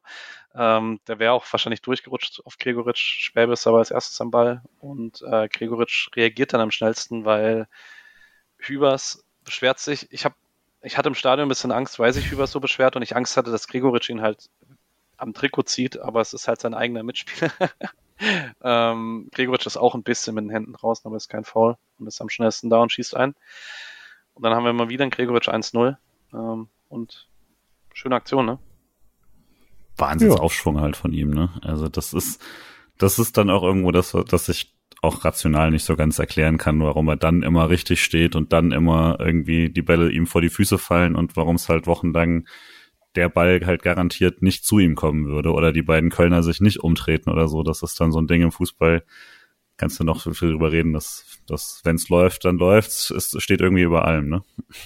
Aber es ist ein bisschen erklärbar vielleicht durch die äh, Qualität der Gegner. Also ich weiß nicht, mit dem, mit dem Spielplan mhm. muss man dann doch wahrscheinlich mehr und mehr äh, ja, in den Vordergrund rücken. Und also gerade gegen Köln fand ich es halt so auffällig, wie das ist, wenn man eine qualitativ schlechtere Mannschaft gegenüber hat, wie viel zweite Bälle plötzlich bei einem landen, wie oft irgendwie eine durchrutscht oder ähm, sonst irgendwelche Dinge passieren, die grundsätzlich so unglücklich aussehen, aber das ist, glaube ich, schon eine Qualitätsfrage. Also ich hatte im Spiel gegen Köln die ganze Zeit das Gefühl, es läuft doch einfach, bis aufs letzte Drittel, ne, hatten wir drüber gesprochen. Hm. Ähm, aber dass man da in so vielen einzelnen Situationen so glücklich aussah. Hm. Ja, und dann ist es halt einfacher. Aber gleichzeitig, ihr habt schon recht, Gregoritsch hatte richtig große Chancen in der am Anfang der Hinrunde, die man schon irgendwie auch machen könnte. Aber den hätte er in der Hinrunde jetzt auch gemacht, denke ich. Äh, das, ja, klar. Ich frage jetzt halt immer, stehst du dann auch da, um den zu machen oder so, ne? Und das ist ja dann auch auf die Diskussion vielleicht dann auch, wie man sich durchsetzt oder sowas. Aber äh, gerade wenn man jetzt sagt, hier letztes Drittel und so, äh, die beiden Wechsel mit äh, Gregoritsch Scholley, das war dann halt aber auch das, was das Spiel vorher nicht hatte. Und dieser Antritt von Scholley vor der Flanke vor allem ist halt genau diese Dynamik, die keiner so richtig reingebracht hat. Der geht ja wirklich mit hohem, hohem Tempo drauf, stoppt dann ab, zieht rein und nutzt es sofort für die, die Flanke zum langen Pfosten. Ich weiß, glaube, der ist nicht für Röhl eigentlich, sondern Doan, der dahinter steht, aber ist ja auch völlig egal. Hauptsache jemand geht hin. Und äh, ich glaube, er möchte ihn tatsächlich querlegen, aber ich glaube, der schlägt sogar im langen Ecker hin. Ich weiß es aber auch nicht so genau, sieht man irgendwie aus keiner, also jeder Perspektive sieht es ein bisschen anders aus. Ähm, aber ne, er redet ja im Interview danach auch von seinem Kopfballspiel und so. Ähm, das war schon gut gemacht, fand ich. Und dann hat man halt das Glück, dass er, eben, dass er da vor die Füße fällt, aber das war dann auch eine insgesamt starke Aktion und äh, halt gerade wie du sagst, Patrick, wenn es sich so spiegelt vor der Aktion davor, dann war das jetzt eben auch ein bisschen mit Ansage. Ja, und ähm, was dann auch mit Ansage so ein bisschen passiert ist. Und ich fand es sehr cool von Streich, weil es sehr mutig war, weil das mit 1 eigentlich nicht hätte machen müssen. Ähm, er hat dann Kübler und Weißhaupt gebracht für Sedilia und Makengo. Und als sie frisch reingekommen sind, dachte ich, er spielt es einfach mit Weißhaupt als Viererketten-Linksverteidiger. Man hat dann aber relativ schnell gesehen, dass es kein 3-4-3, sondern 3-4-2-1 ist mit äh, den breiten Weißhaupt und Doan und dann äh, Schalloy und Röhl in den Halbräumen. Und boah, hat Kölner keine Lösung für gefunden. Das war äh, Schaller im linken Halbraum und Weißhaupt links daneben. Das war dann in Unterzahlen nicht verteidigbar und Freiburg hat es dann auch echt gut gemacht, da die Breite zu finden. Wie gesagt, ich habe mich dann, ich habe es vorhin schon mal gesagt, ich habe mich geärgert, dass man die immer nur auf einer Seite gefunden hat, weil Duan hatte eigentlich auch die Freiräume, die man auf links hatte. Man hat die nur seltener gefunden. Ähm, aber das war dann der Start einer sehr dominanten Viertelstunde. Ähm, und es bedeutet nicht immer was in der Bundesliga Überzahl zu haben, aber ich würde sagen, Freiburg hat das ziemlich, hat ziemlich perfekt die Lücken gefunden in Überzahl. Nur nicht die Lücken im Tor.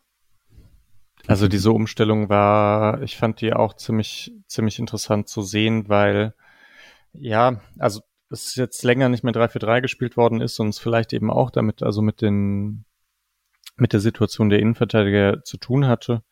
Und ich mir vorstellen kann, vielleicht hätte es gegen Köln wirklich gut ausgesehen. Also wir haben ja jetzt am Anfang besprochen, was die Gründe sind, die dagegen gesprochen haben, aber die ja vielleicht auch eher ja, damit zu tun haben, dass man später nicht mehr so gut reagieren könnte oder vielleicht Weißhaupt auch noch keine 90 Minuten drin hat nach seiner Krankheit. Ähm, diese Breite, ja, war wirklich zu viel für Köln. Und vielleicht wäre es auch schon in Gleichzahl so gewesen. Was man halt auch sagen muss, und ich meine fast, dass es Absicht ist, der Wechsel kommt eine oder zwei Minuten nachdem Köln den letzten Wechsel macht. Und damit, ich weiß nicht, wie es personell auf der Bank aussah, aber reagieren konnten sie auch nicht mehr und das schon 17 Minuten vor Schluss. Äh, mit Nachspielzeit 20, äh, 20, 25 Minuten vor Schluss.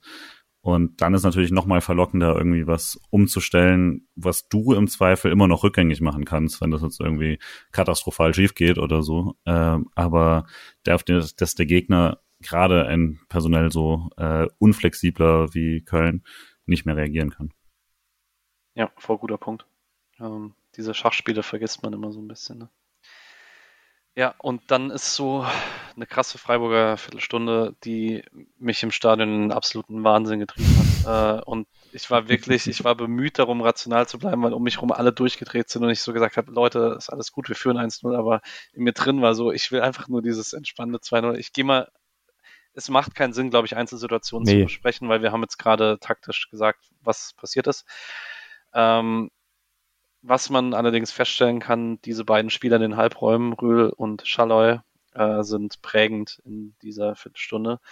Äh, 79. Minute butterweiche Flanke Weißhaupt von links äh, auf Rühl, der den Kopfball völlig mies setzt, ähm, weil er hat eigentlich Thema Kopfballspiel. Kopfball, genau, freier Kopfball aus sieben, acht Metern. Äh, der geht im Stadion dachte ich, der war knapp vorbei. In der Wieder Zusammenfassung habe ich gesehen, der war super weit vorbei. Hm, vielleicht wollte er den zwei Tore.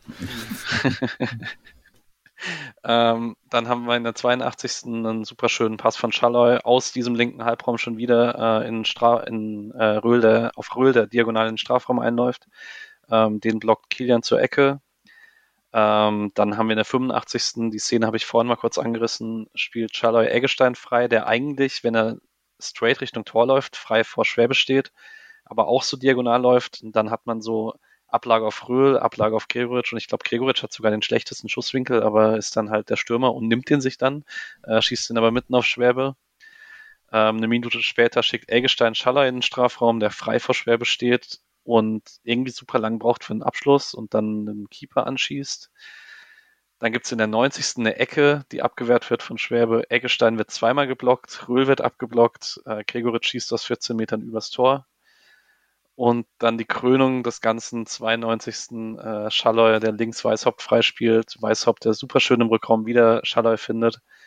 Der schließt ab, Hübers fälscht ab an den Innenpfosten und Schaller läuft seinem eigenen Abpraller nach und der Abpraller springt zu einem halben Meter in seinen Rücken und er kriegt den Ball nicht mehr ins leere Tor.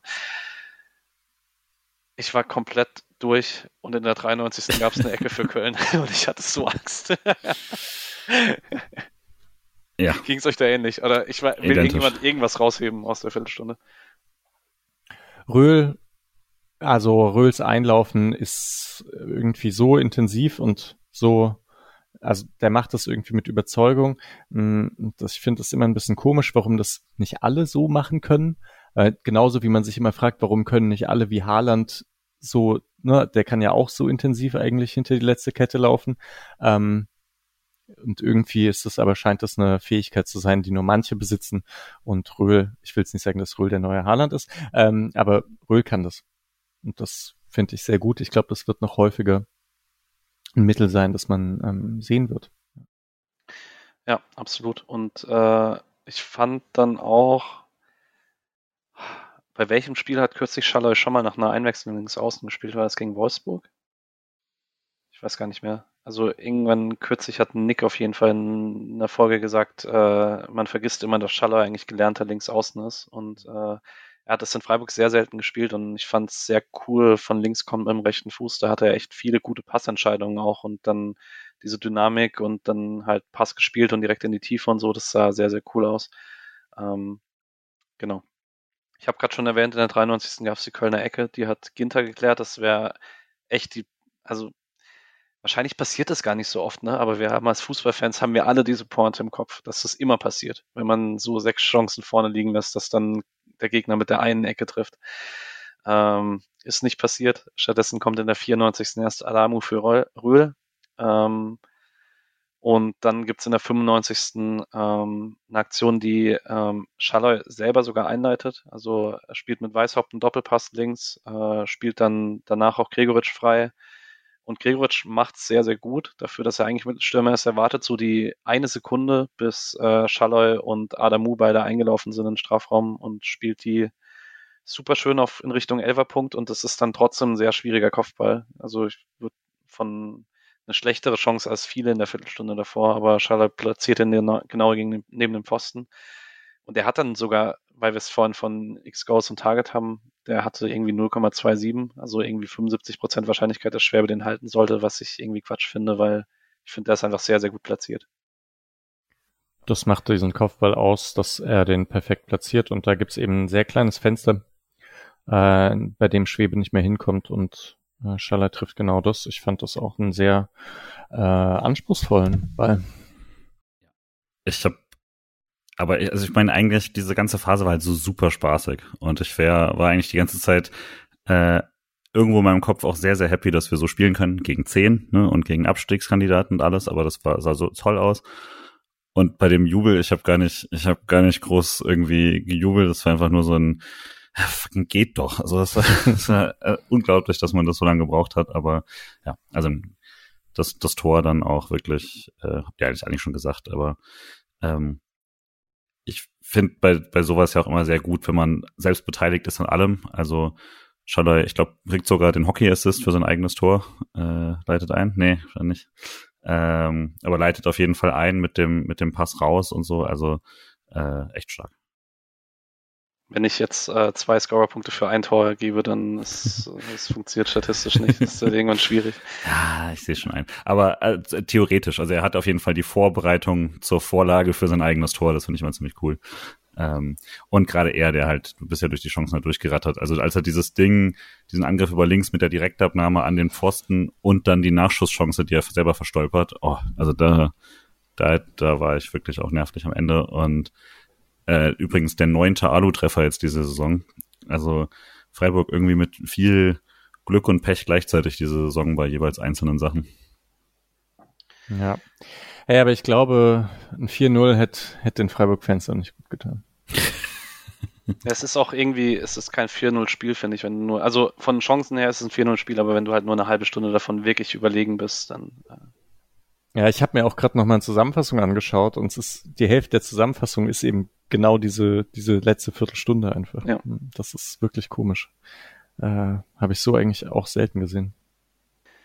Top. Ähm, habt ihr noch Einzelspieler, über die ihr reden möchtet? Ich habe nämlich noch einen Einzelnen, der nicht mein Spieler des Spiels ist, weil ich den, ähm, als es direkt nach dem 1-0 war ich sicher, wen ich zum Spieler des Spiels machen möchte und dann ist diese Viertelstunde passiert, weil ich war bei Manuel Gulde, ähm, den ich aus Stadioneindruck super solide fand, richtig gutes Passspiel äh, für seine Verhältnisse, richtig schnelle Verlagerungen auch und defensiv halt fehlerfrei und äh, bei Ginter hatte ich diese Miner-Szene im Kopf und bei Gulde, du hast jetzt vorhin gesagt, Julian, bei der Thielmann-Chance sieht er nicht so gut aus. Das hatte ich im Stadion nicht wahrgenommen, aber ich fand es trotzdem, ähm, ich fand schon in London ganz okay. Ähm, also er ist aktuell einfach sehr stabil, egal ob es dann darum geht, Dienhardt oder Ginter zu vertreten oder als Dreierkette zu ergänzen. Ich hatte letzte Rückrunde so meine Bedenken, ob die Zeit als solider Bundesligaspieler einfach vorbei ist und ich, die Bedenken sind aktuell erstmal weg. Ich fand Gulde auch gut und Günther auch. Ähm, ja, Atubolo zu null hatte genau nur diese Thielmann-Situation zu parieren, glaube ich, wenn ich mich äh, da richtig erinnere. So Spiele muss man halt auch einsammeln. Ne? Ja. Genau. Ich glaube, sonst haben wir über fast alle schon mal gesprochen. Ne? Noah Weishaupt haben wir jetzt nicht so viel gesprochen, aber ich mhm. fand ihn gut. Der hat genau das gebracht, was man so von ihm kennt. Ähm, ich habe mir ihn eigentlich schon früher gewünscht. Ich dachte auch, ich, ich wusste nicht, ob es wirklich eine gute Idee ist, Grifo schon früh rauszunehmen. Aber ich habe auch mh, mm, in dieser Phase, in der Freiburg eigentlich so viel Platz hatte im letzten Drittel, äh, aber da so wenig Torschossen heraus entstanden sind, dachte ich immer, dass man jetzt so einen Weißhaupt reinbringen könnte und der zieht immerhin ein paar gelbe Karten und ähm, Standards total. Ähm, ja, habe ich nichts zu widersprechen. Äh, dann dürfte mir Spieler Spieß geben. Von Alex haben wir Höhler bekommen, was rein von den Spielszenen her nicht wirklich passt, aber so rein philosophisch kann man sich das ableiten, weil ohne die Höhler gezogene gelb-rote Karte wird es ein anderes Spiel. Ähm, Alex hat, nee, hatte selbst sein Spiel, wie er gesagt hat, von daher. Ja. Dann Julian, fang doch mal an. Nein, ich wollte euch anfangen lassen, weil ich, okay. äh, aber, weil ich würde gerne denjenigen nehmen, der nicht genommen ist. Aber okay, ich habe mir auch super, an, ja, okay. wenn du möchtest. Äh, ich nehme Roland Scholler. Ich fand es dann am Ende relativ einfach. Ja. Ja, ich frage mich, ob ich dann Gregoritsch nehmen soll. ja, ich glaube fast ich nehme Gregoritsch, weil das so eine schöne weiche Flanke ist. Hm. Gut, dann mach dann mache ich den, den Feiglingsmove, den ich angekündigt habe. Dann nehme ich nämlich Röhl. Äh, ah. äh, es war nicht immer alles glücklich und so, aber ähm, ich finde wirklich von den Startspielern fand ich ihn klar den besten Spieler, äh, zumindest offensiven Spieler. Und in Verteidigung verstehe ich auch, fand auch äh, Gulde da sehr, zu, war auch ziemlich zufrieden damit, aber ähm, fand halt auch äh, nicht der härteste Test der Welt jetzt diese Kölner. Ähm, ja, und fand ihn eigentlich echt übers Spiel immer wieder ziemlich, ziemlich gut und hatte seine Aktion, hat das Tor da äh, quasi vorbereitet und so. Bin echt, echt happy, wie er sich jetzt äh, nicht nur eben rangekämpft hat, sondern wirklich zu einem der besseren Spieler gemacht hat. Ja, sehr. Okay, ich hätte eine Frage jetzt an euch, wie ihr es halt seht mit der Platzierung. Ähm, Oder wolltest du es später machen, Patrick? Wir können es bei der Bundesliga machen, wir können es aber auch jetzt noch machen. Jetzt sind wir so im SC-Talk drin. Ne? Ähm, mir ist die Platzierung erstmal egal. Da bin ich relativ äh, schmerzlos. Ich bin dann zufrieden, also happier damit, dass man man hat halt die realistische Möglichkeit, nach 17 Spielen bei 28 Punkten zu stehen. So, das ist äh, tatsächlich ziemlich gut. Ähm, und ich finde halt tatsächlich auch nicht, dass man sich das jetzt irgendwie erduselt hat oder so. Das war nicht äh, spielerisch berauschend äh, über weite Strecken, aber das war jetzt auch bis auf Mainz, finde ich. Mainz ist so das einzige Spiel, das man eigentlich nicht gewinnen sollte. Ähm, Wolfsburg würde ich den Take nicht ganz mitgehen, weil ich finde, Wolfsburg ist so, so wenig wie Wolfsburg da in einem Heimspiel angeboten hat, kann man das auch einfach verlieren. Ähm, finde ich okay.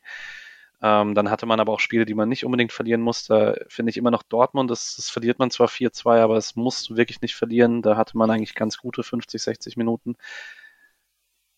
Und das Verrückte ist halt tatsächlich, dass man diese Hinrunde hat, mit der keiner so richtig glücklich ist. Ich glaube, das ganze Team nicht, das Trainerteam nicht, die Fans nicht.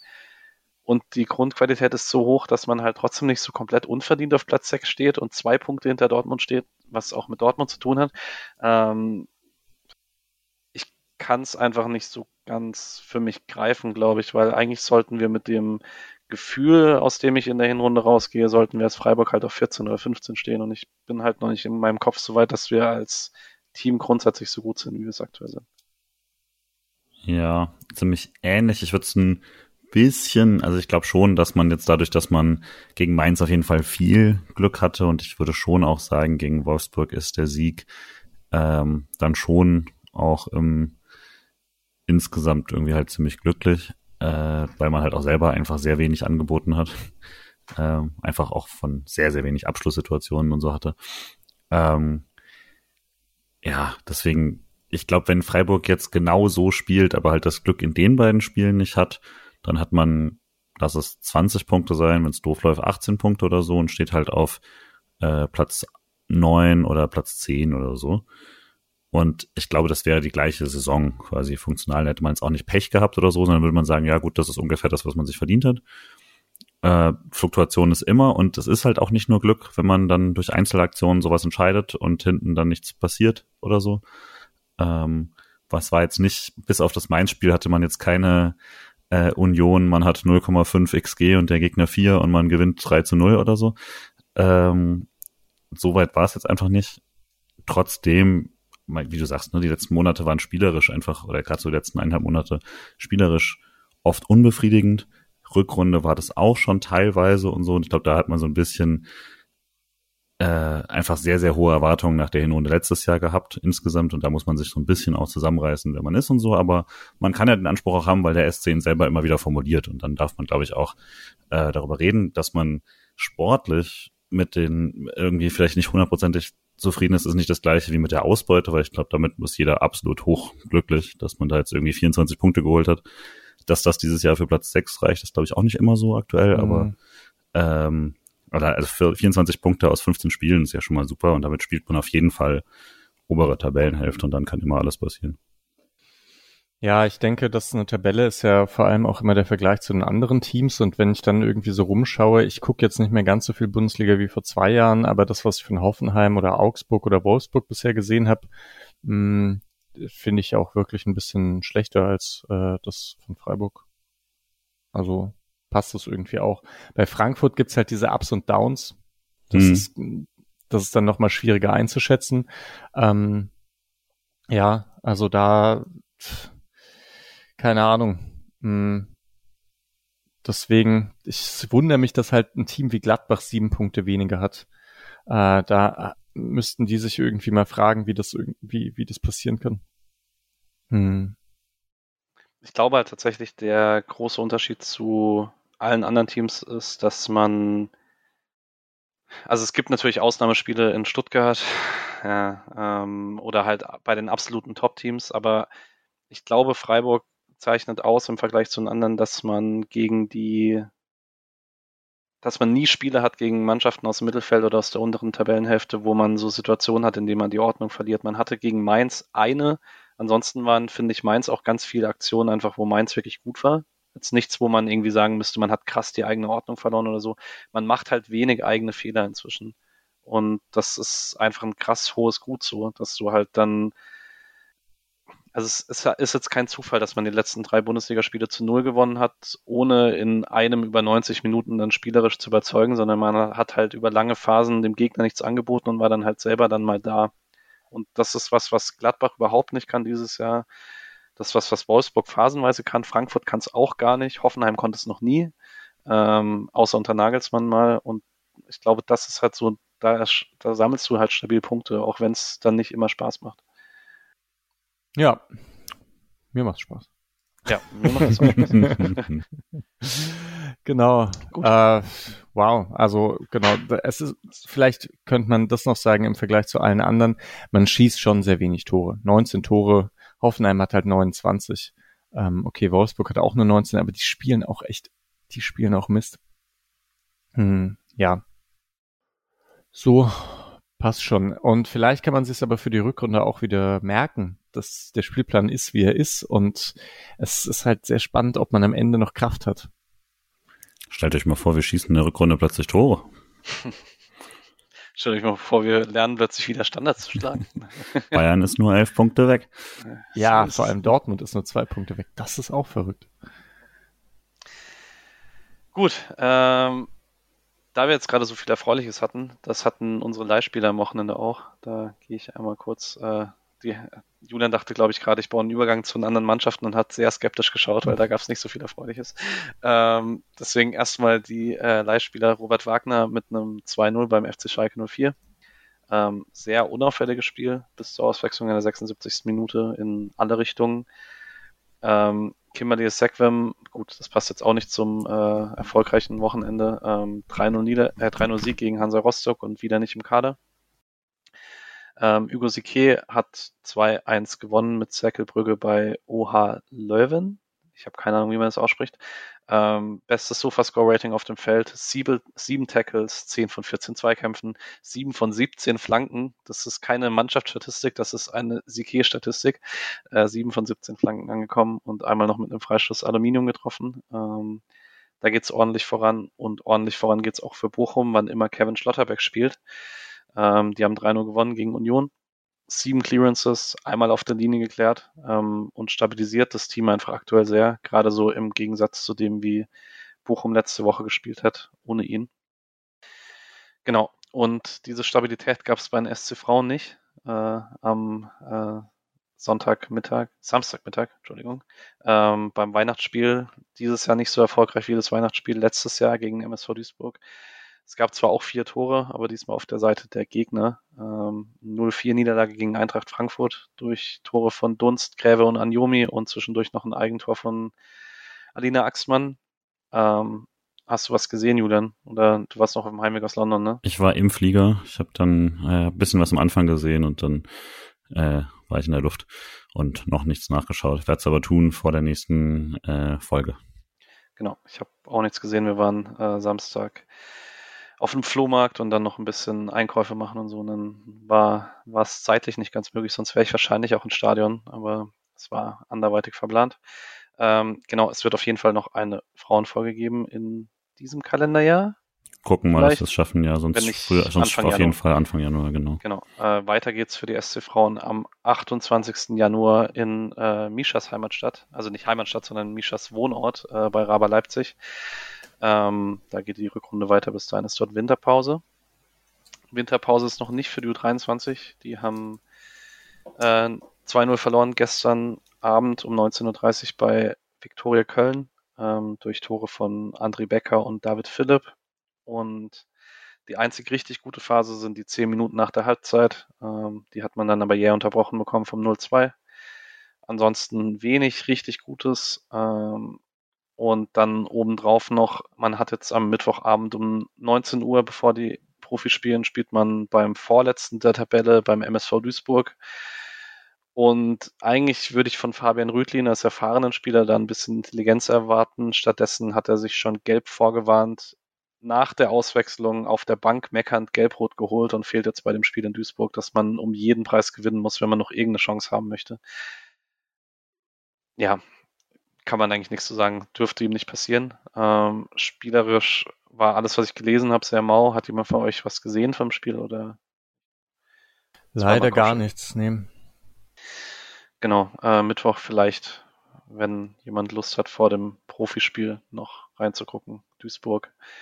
Duisburg als Drittliga 19. ist auch traurig. Ich bin aufgewachsen mit Duisburg als Bundesliga-Verein. Das ist irgendwie, ja. Naja, insgesamt keine so tolle Situation in der dritten Liga gerade.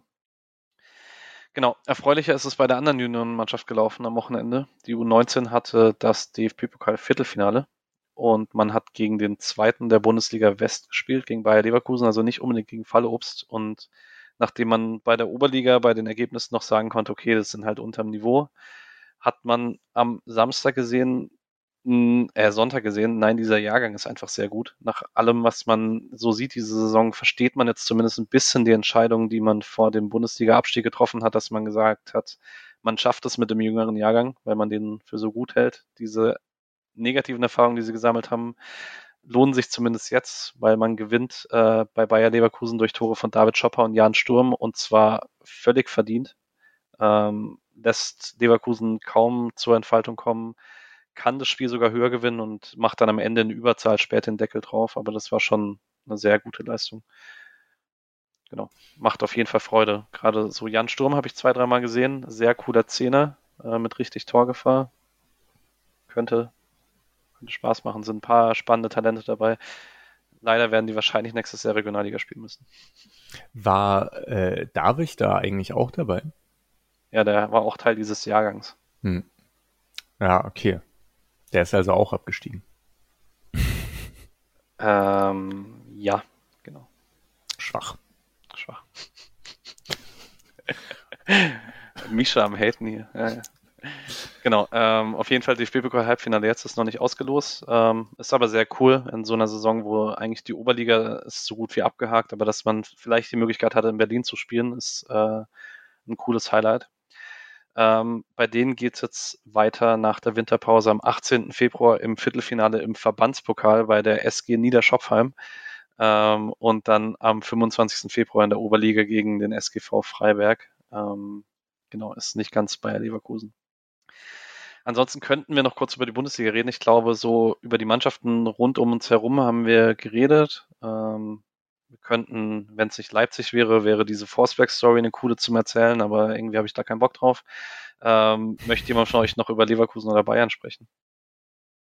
Also, ja, vielleicht, vielleicht Bayern war schon interessant, dass die eben gesagt haben, okay, Stuttgart hier, nehmt mal den Ball, wir kontern euch aus. Ähm, und Sané kann recht gut kontern.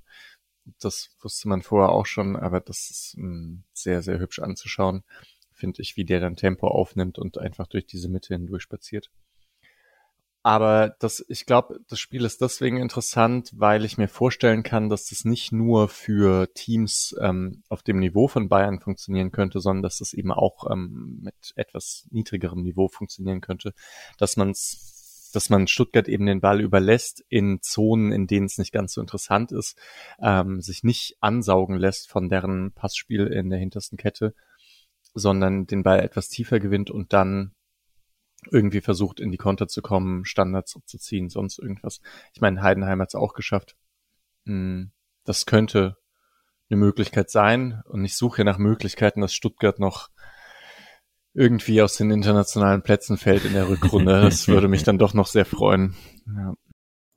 Also so schwach wie Dortmund aussieht, muss man es halt im Zweifel selber machen, ne? wenn man die da raushauen will. Das wird knapp, ey. Das, das wird wird eng. richtig knapp. Wie viele Punkte? Sieben, oder?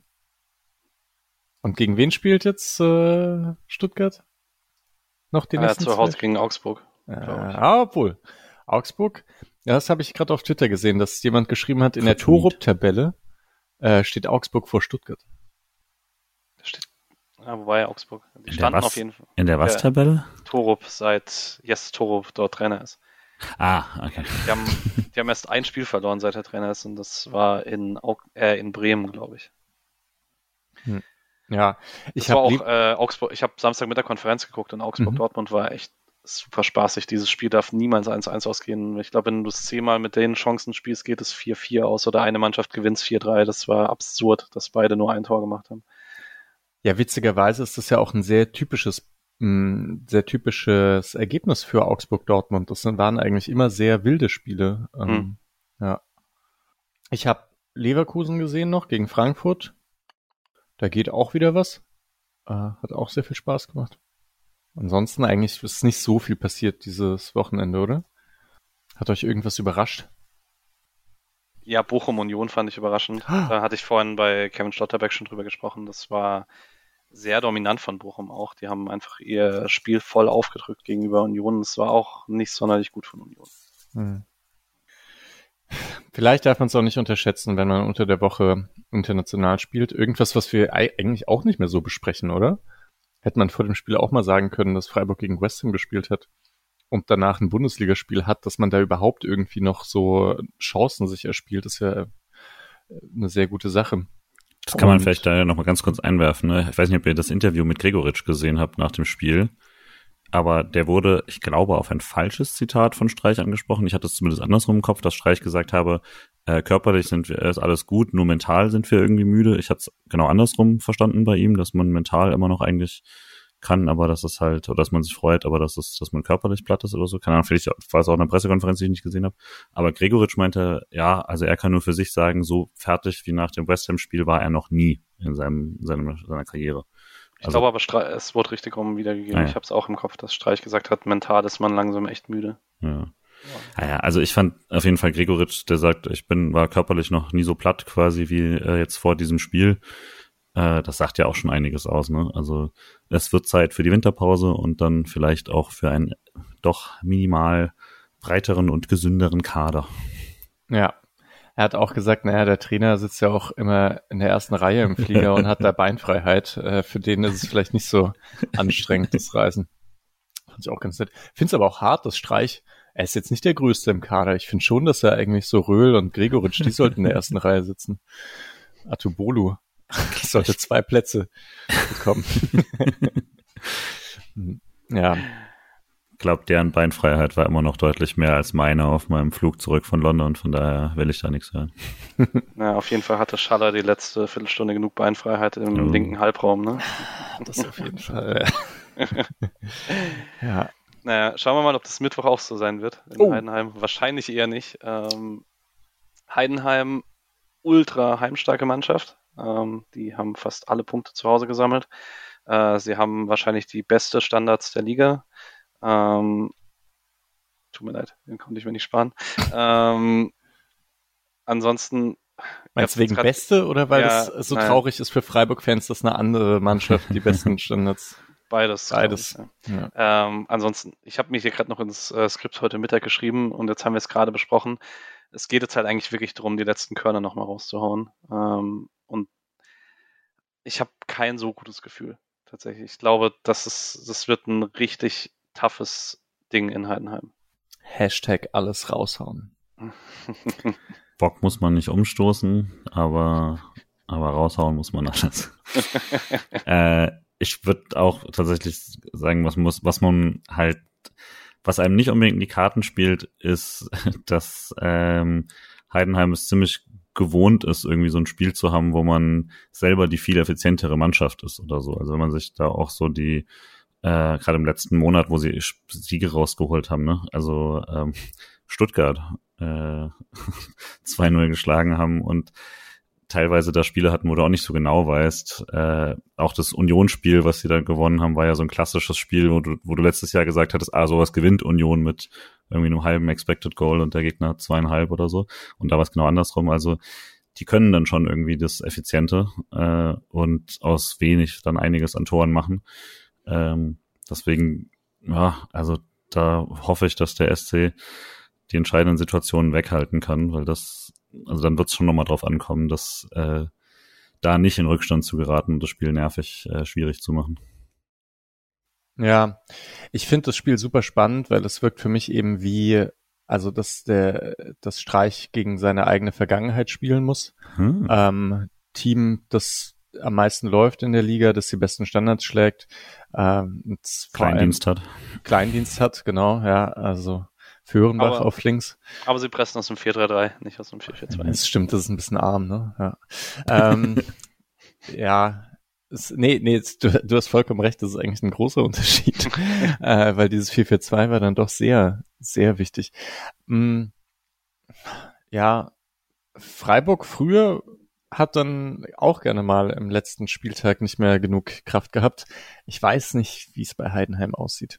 Ob also ich meine, tendenziell müsste ja Freiburg mehr Kräfteprobleme haben mit dem Pensum, das man an Spielen hatte, aber so intensive Mannschaften können auch schon mal am Ende der Hinrunde Probleme bekommen. Es deren, also die haben ja nicht so häufig englische Woche, sind es nicht gewohnt. Äh, und Freiburg, ich meine, die ganze Zeit sprechen wir davon, dass die gegen die Teams in der unteren Tabellenhälfte eben genau gegen solche intensive Pressing-Teams trotzdem nicht verlieren. Ich habe auch ein komisches Gefühl, aber vielleicht könnte man darauf auch vertrauen. Ich glaube auf jeden Fall, äh, ich habe es 4-3-3 gerade angesprochen, um mir selber eine Brücke zu bauen. Ich könnte mir vorstellen, dass man ähnlich wie in Wolfsburg selber das spielt, um das Zentrum nicht aufzugeben, weil das könnte, also ich habe es jetzt schon beim Köln-Spiel gesagt, ich glaube, gerade wenn du müde bist und schwere Beine hast, wirst du keine weiten Wege im Zentrum gehen müssen. Ähm, dann könnte ich mir schon vorstellen, dass man da wieder mit Höfler, Eggestein und Röhl spielt. Ähm, vor allen Dingen, weil man ja jetzt Keitel auch auf der Bank hat. Wenn dann bei einem Eggestein vielleicht doch irgendwann mal die Beine schwer werden, dann kannst du da Keitel noch bringen. Und eigentlich würde ich gerne Adamu mal ein bisschen länger sehen, aber ich glaube nicht, dass man das in dem Spiel macht. Ähm, ich glaube eher, dass äh, Schalloy wahrscheinlich reinrutschen wird wieder und vielleicht Doan dann eine Pause bekommt. Und dann vielleicht rotiert man sogar einfach wirklich die offensiven drei durch ähm, und spielt da Weißhaupt, Gregoritsch und Schalloy statt äh, Grifo, Höhler und Doan. Und hat dann, gibt auch Schlimmeres, als Grifo und Doan von der Bank bringen zu können. Und ja, die Bank dann, wird nicht unwichtig. Wird vielleicht nur Höhler erwarten wegen dem Zitat von Gregoritsch, äh, mit ja. wie platt er ist. Ansonsten gehe ich Andererseits Gregoritsch halt äh, Größe bei Defensivstandards auch nicht ganz unwichtig. Ja. Also er wird auf jeden Fall sein Spiel, Spiel bekommen, aber ich bin gegen euch bisschen optimistischer. Ich glaube wirklich, diese Anführungszeichen kleinen Gegner hatte man jetzt echt ähm, nicht im Griff, aber man hat seine Punkte geholt und ich glaube, man wird es auch da tun und ich äh, denke, dieses letzte Spiel, dann kommst du auch nochmal besser über so äh, Müdigkeiten sowas hinweg und dann ist es ein 2-0 für den SC. Kurze Frage noch, Lienhardt? Ich würde nicht davon ausgehen eigentlich. Ne? Okay, dann ist die Dreierkette wahrscheinlich auch keine Option, weil das wäre vielleicht auch noch interessant gegen das 4-3-3, dass eben dann hin wieder der zentrale Innenverteidiger rausrückt und dann könnte man die ganze Sache auch etwas äh, fauler angehen, so ein bisschen tiefer stehen gegen Heidenheim, weil man da jetzt ja auch nicht dann hinher gespielt wird. Ich ähm, könnte mir, wenn dann eine Dreierkette nur vorstellen, wenn man sie wirklich mit offensiven Schienenspielern spielt, wenn man sie mit Schaller und Weißhaupt spielt, zum Beispiel, dann kannst du da hinten Ginter, Gulde und Sildia oder Kübler bringen und hast dann noch den anderen von den beiden und Makengo als Op Wechseloption. Das wäre, wenn dann, eine Möglichkeit. Aber also ich glaube, also es war ja Berlin hat so ein bisschen die Sache, dass man gesagt hat, er ist halt nicht voll fit und Köln wird auf jeden Fall nichts und Heidenheim vielleicht. Und ich glaube tatsächlich, durch den Sieg gegen Köln sagt man eher, okay, nee, jetzt ist Gulde kriegt das jetzt hin. Lini soll gesund werden bis Januar dann. Mhm. Ja. Ähm, also Alex hat uns 1-0 Freiburg gegeben, Julian hat jetzt gerade 2-0 gesagt. 1-1? 1-1 für Misha. Ähm, Kleindienst trifft. Kleindienst die letzten Wochen gar nicht so gut gewesen. Aber ja. Ähm, ich sag 2-2. Ich sag äh, vier Standardtore. 2-2. Gut. Ja. Ähm, dann hören wir uns nach dem Spiel in Heidenheim. Ähm, das wird dann die letzte Folge für diese Hinrunde. Ähm, ich glaube, wir sind uns noch nicht so ganz schlüssig, ob Heidenheim eine sehr lange Folge wird mit Hinrundenfazit oder ob wir das zweiteilen. Das hängt so ein bisschen mit unseren Zeitplanungen so zwischen den Jahren und so zusammen. Ähm, da halten wir euch auf dem Laufenden. Ansonsten freue ich mich dann auch auf eine Winterpause tatsächlich. Ähm, ich weiß nicht, wie es euch geht, aber ich finde es dann mal ganz gut, die zwei, drei Wochen ein bisschen runterzukommen. Ich weiß aber auch, ich werde im Januar wieder richtig Bock auf Hm. Fußball haben. Das ist Ich sag's jetzt und like, nach Weihnachten bin ich so, okay, langsam könnte mal wieder. Premier League schauen. Ich bin gerade in der Recherche für die ehemaligen Folge. Das ist auch schon, das wird es auch noch geben. Ihr könnt euch auf jeden Fall freuen, das Podcast macht keine so lange Winterpause. Und ich kann vielleicht an der Stelle, wer es noch äh, jetzt hört, teasern. Im Januar wird es ein Interview mit Julika Goldschmidt geben. Da haben wir auch schon eine Zusage. Genau. Ähm, ansonsten wünsche ich euch allen eine schöne Woche und viel Spaß am Mittwoch. Ein letztes Mal dieses Kalenderjahr mit dem glorreichen SC Freiburg. Euch beiden schönen Abend. Danke dir und ciao, ciao. Macht's gut. Ciao.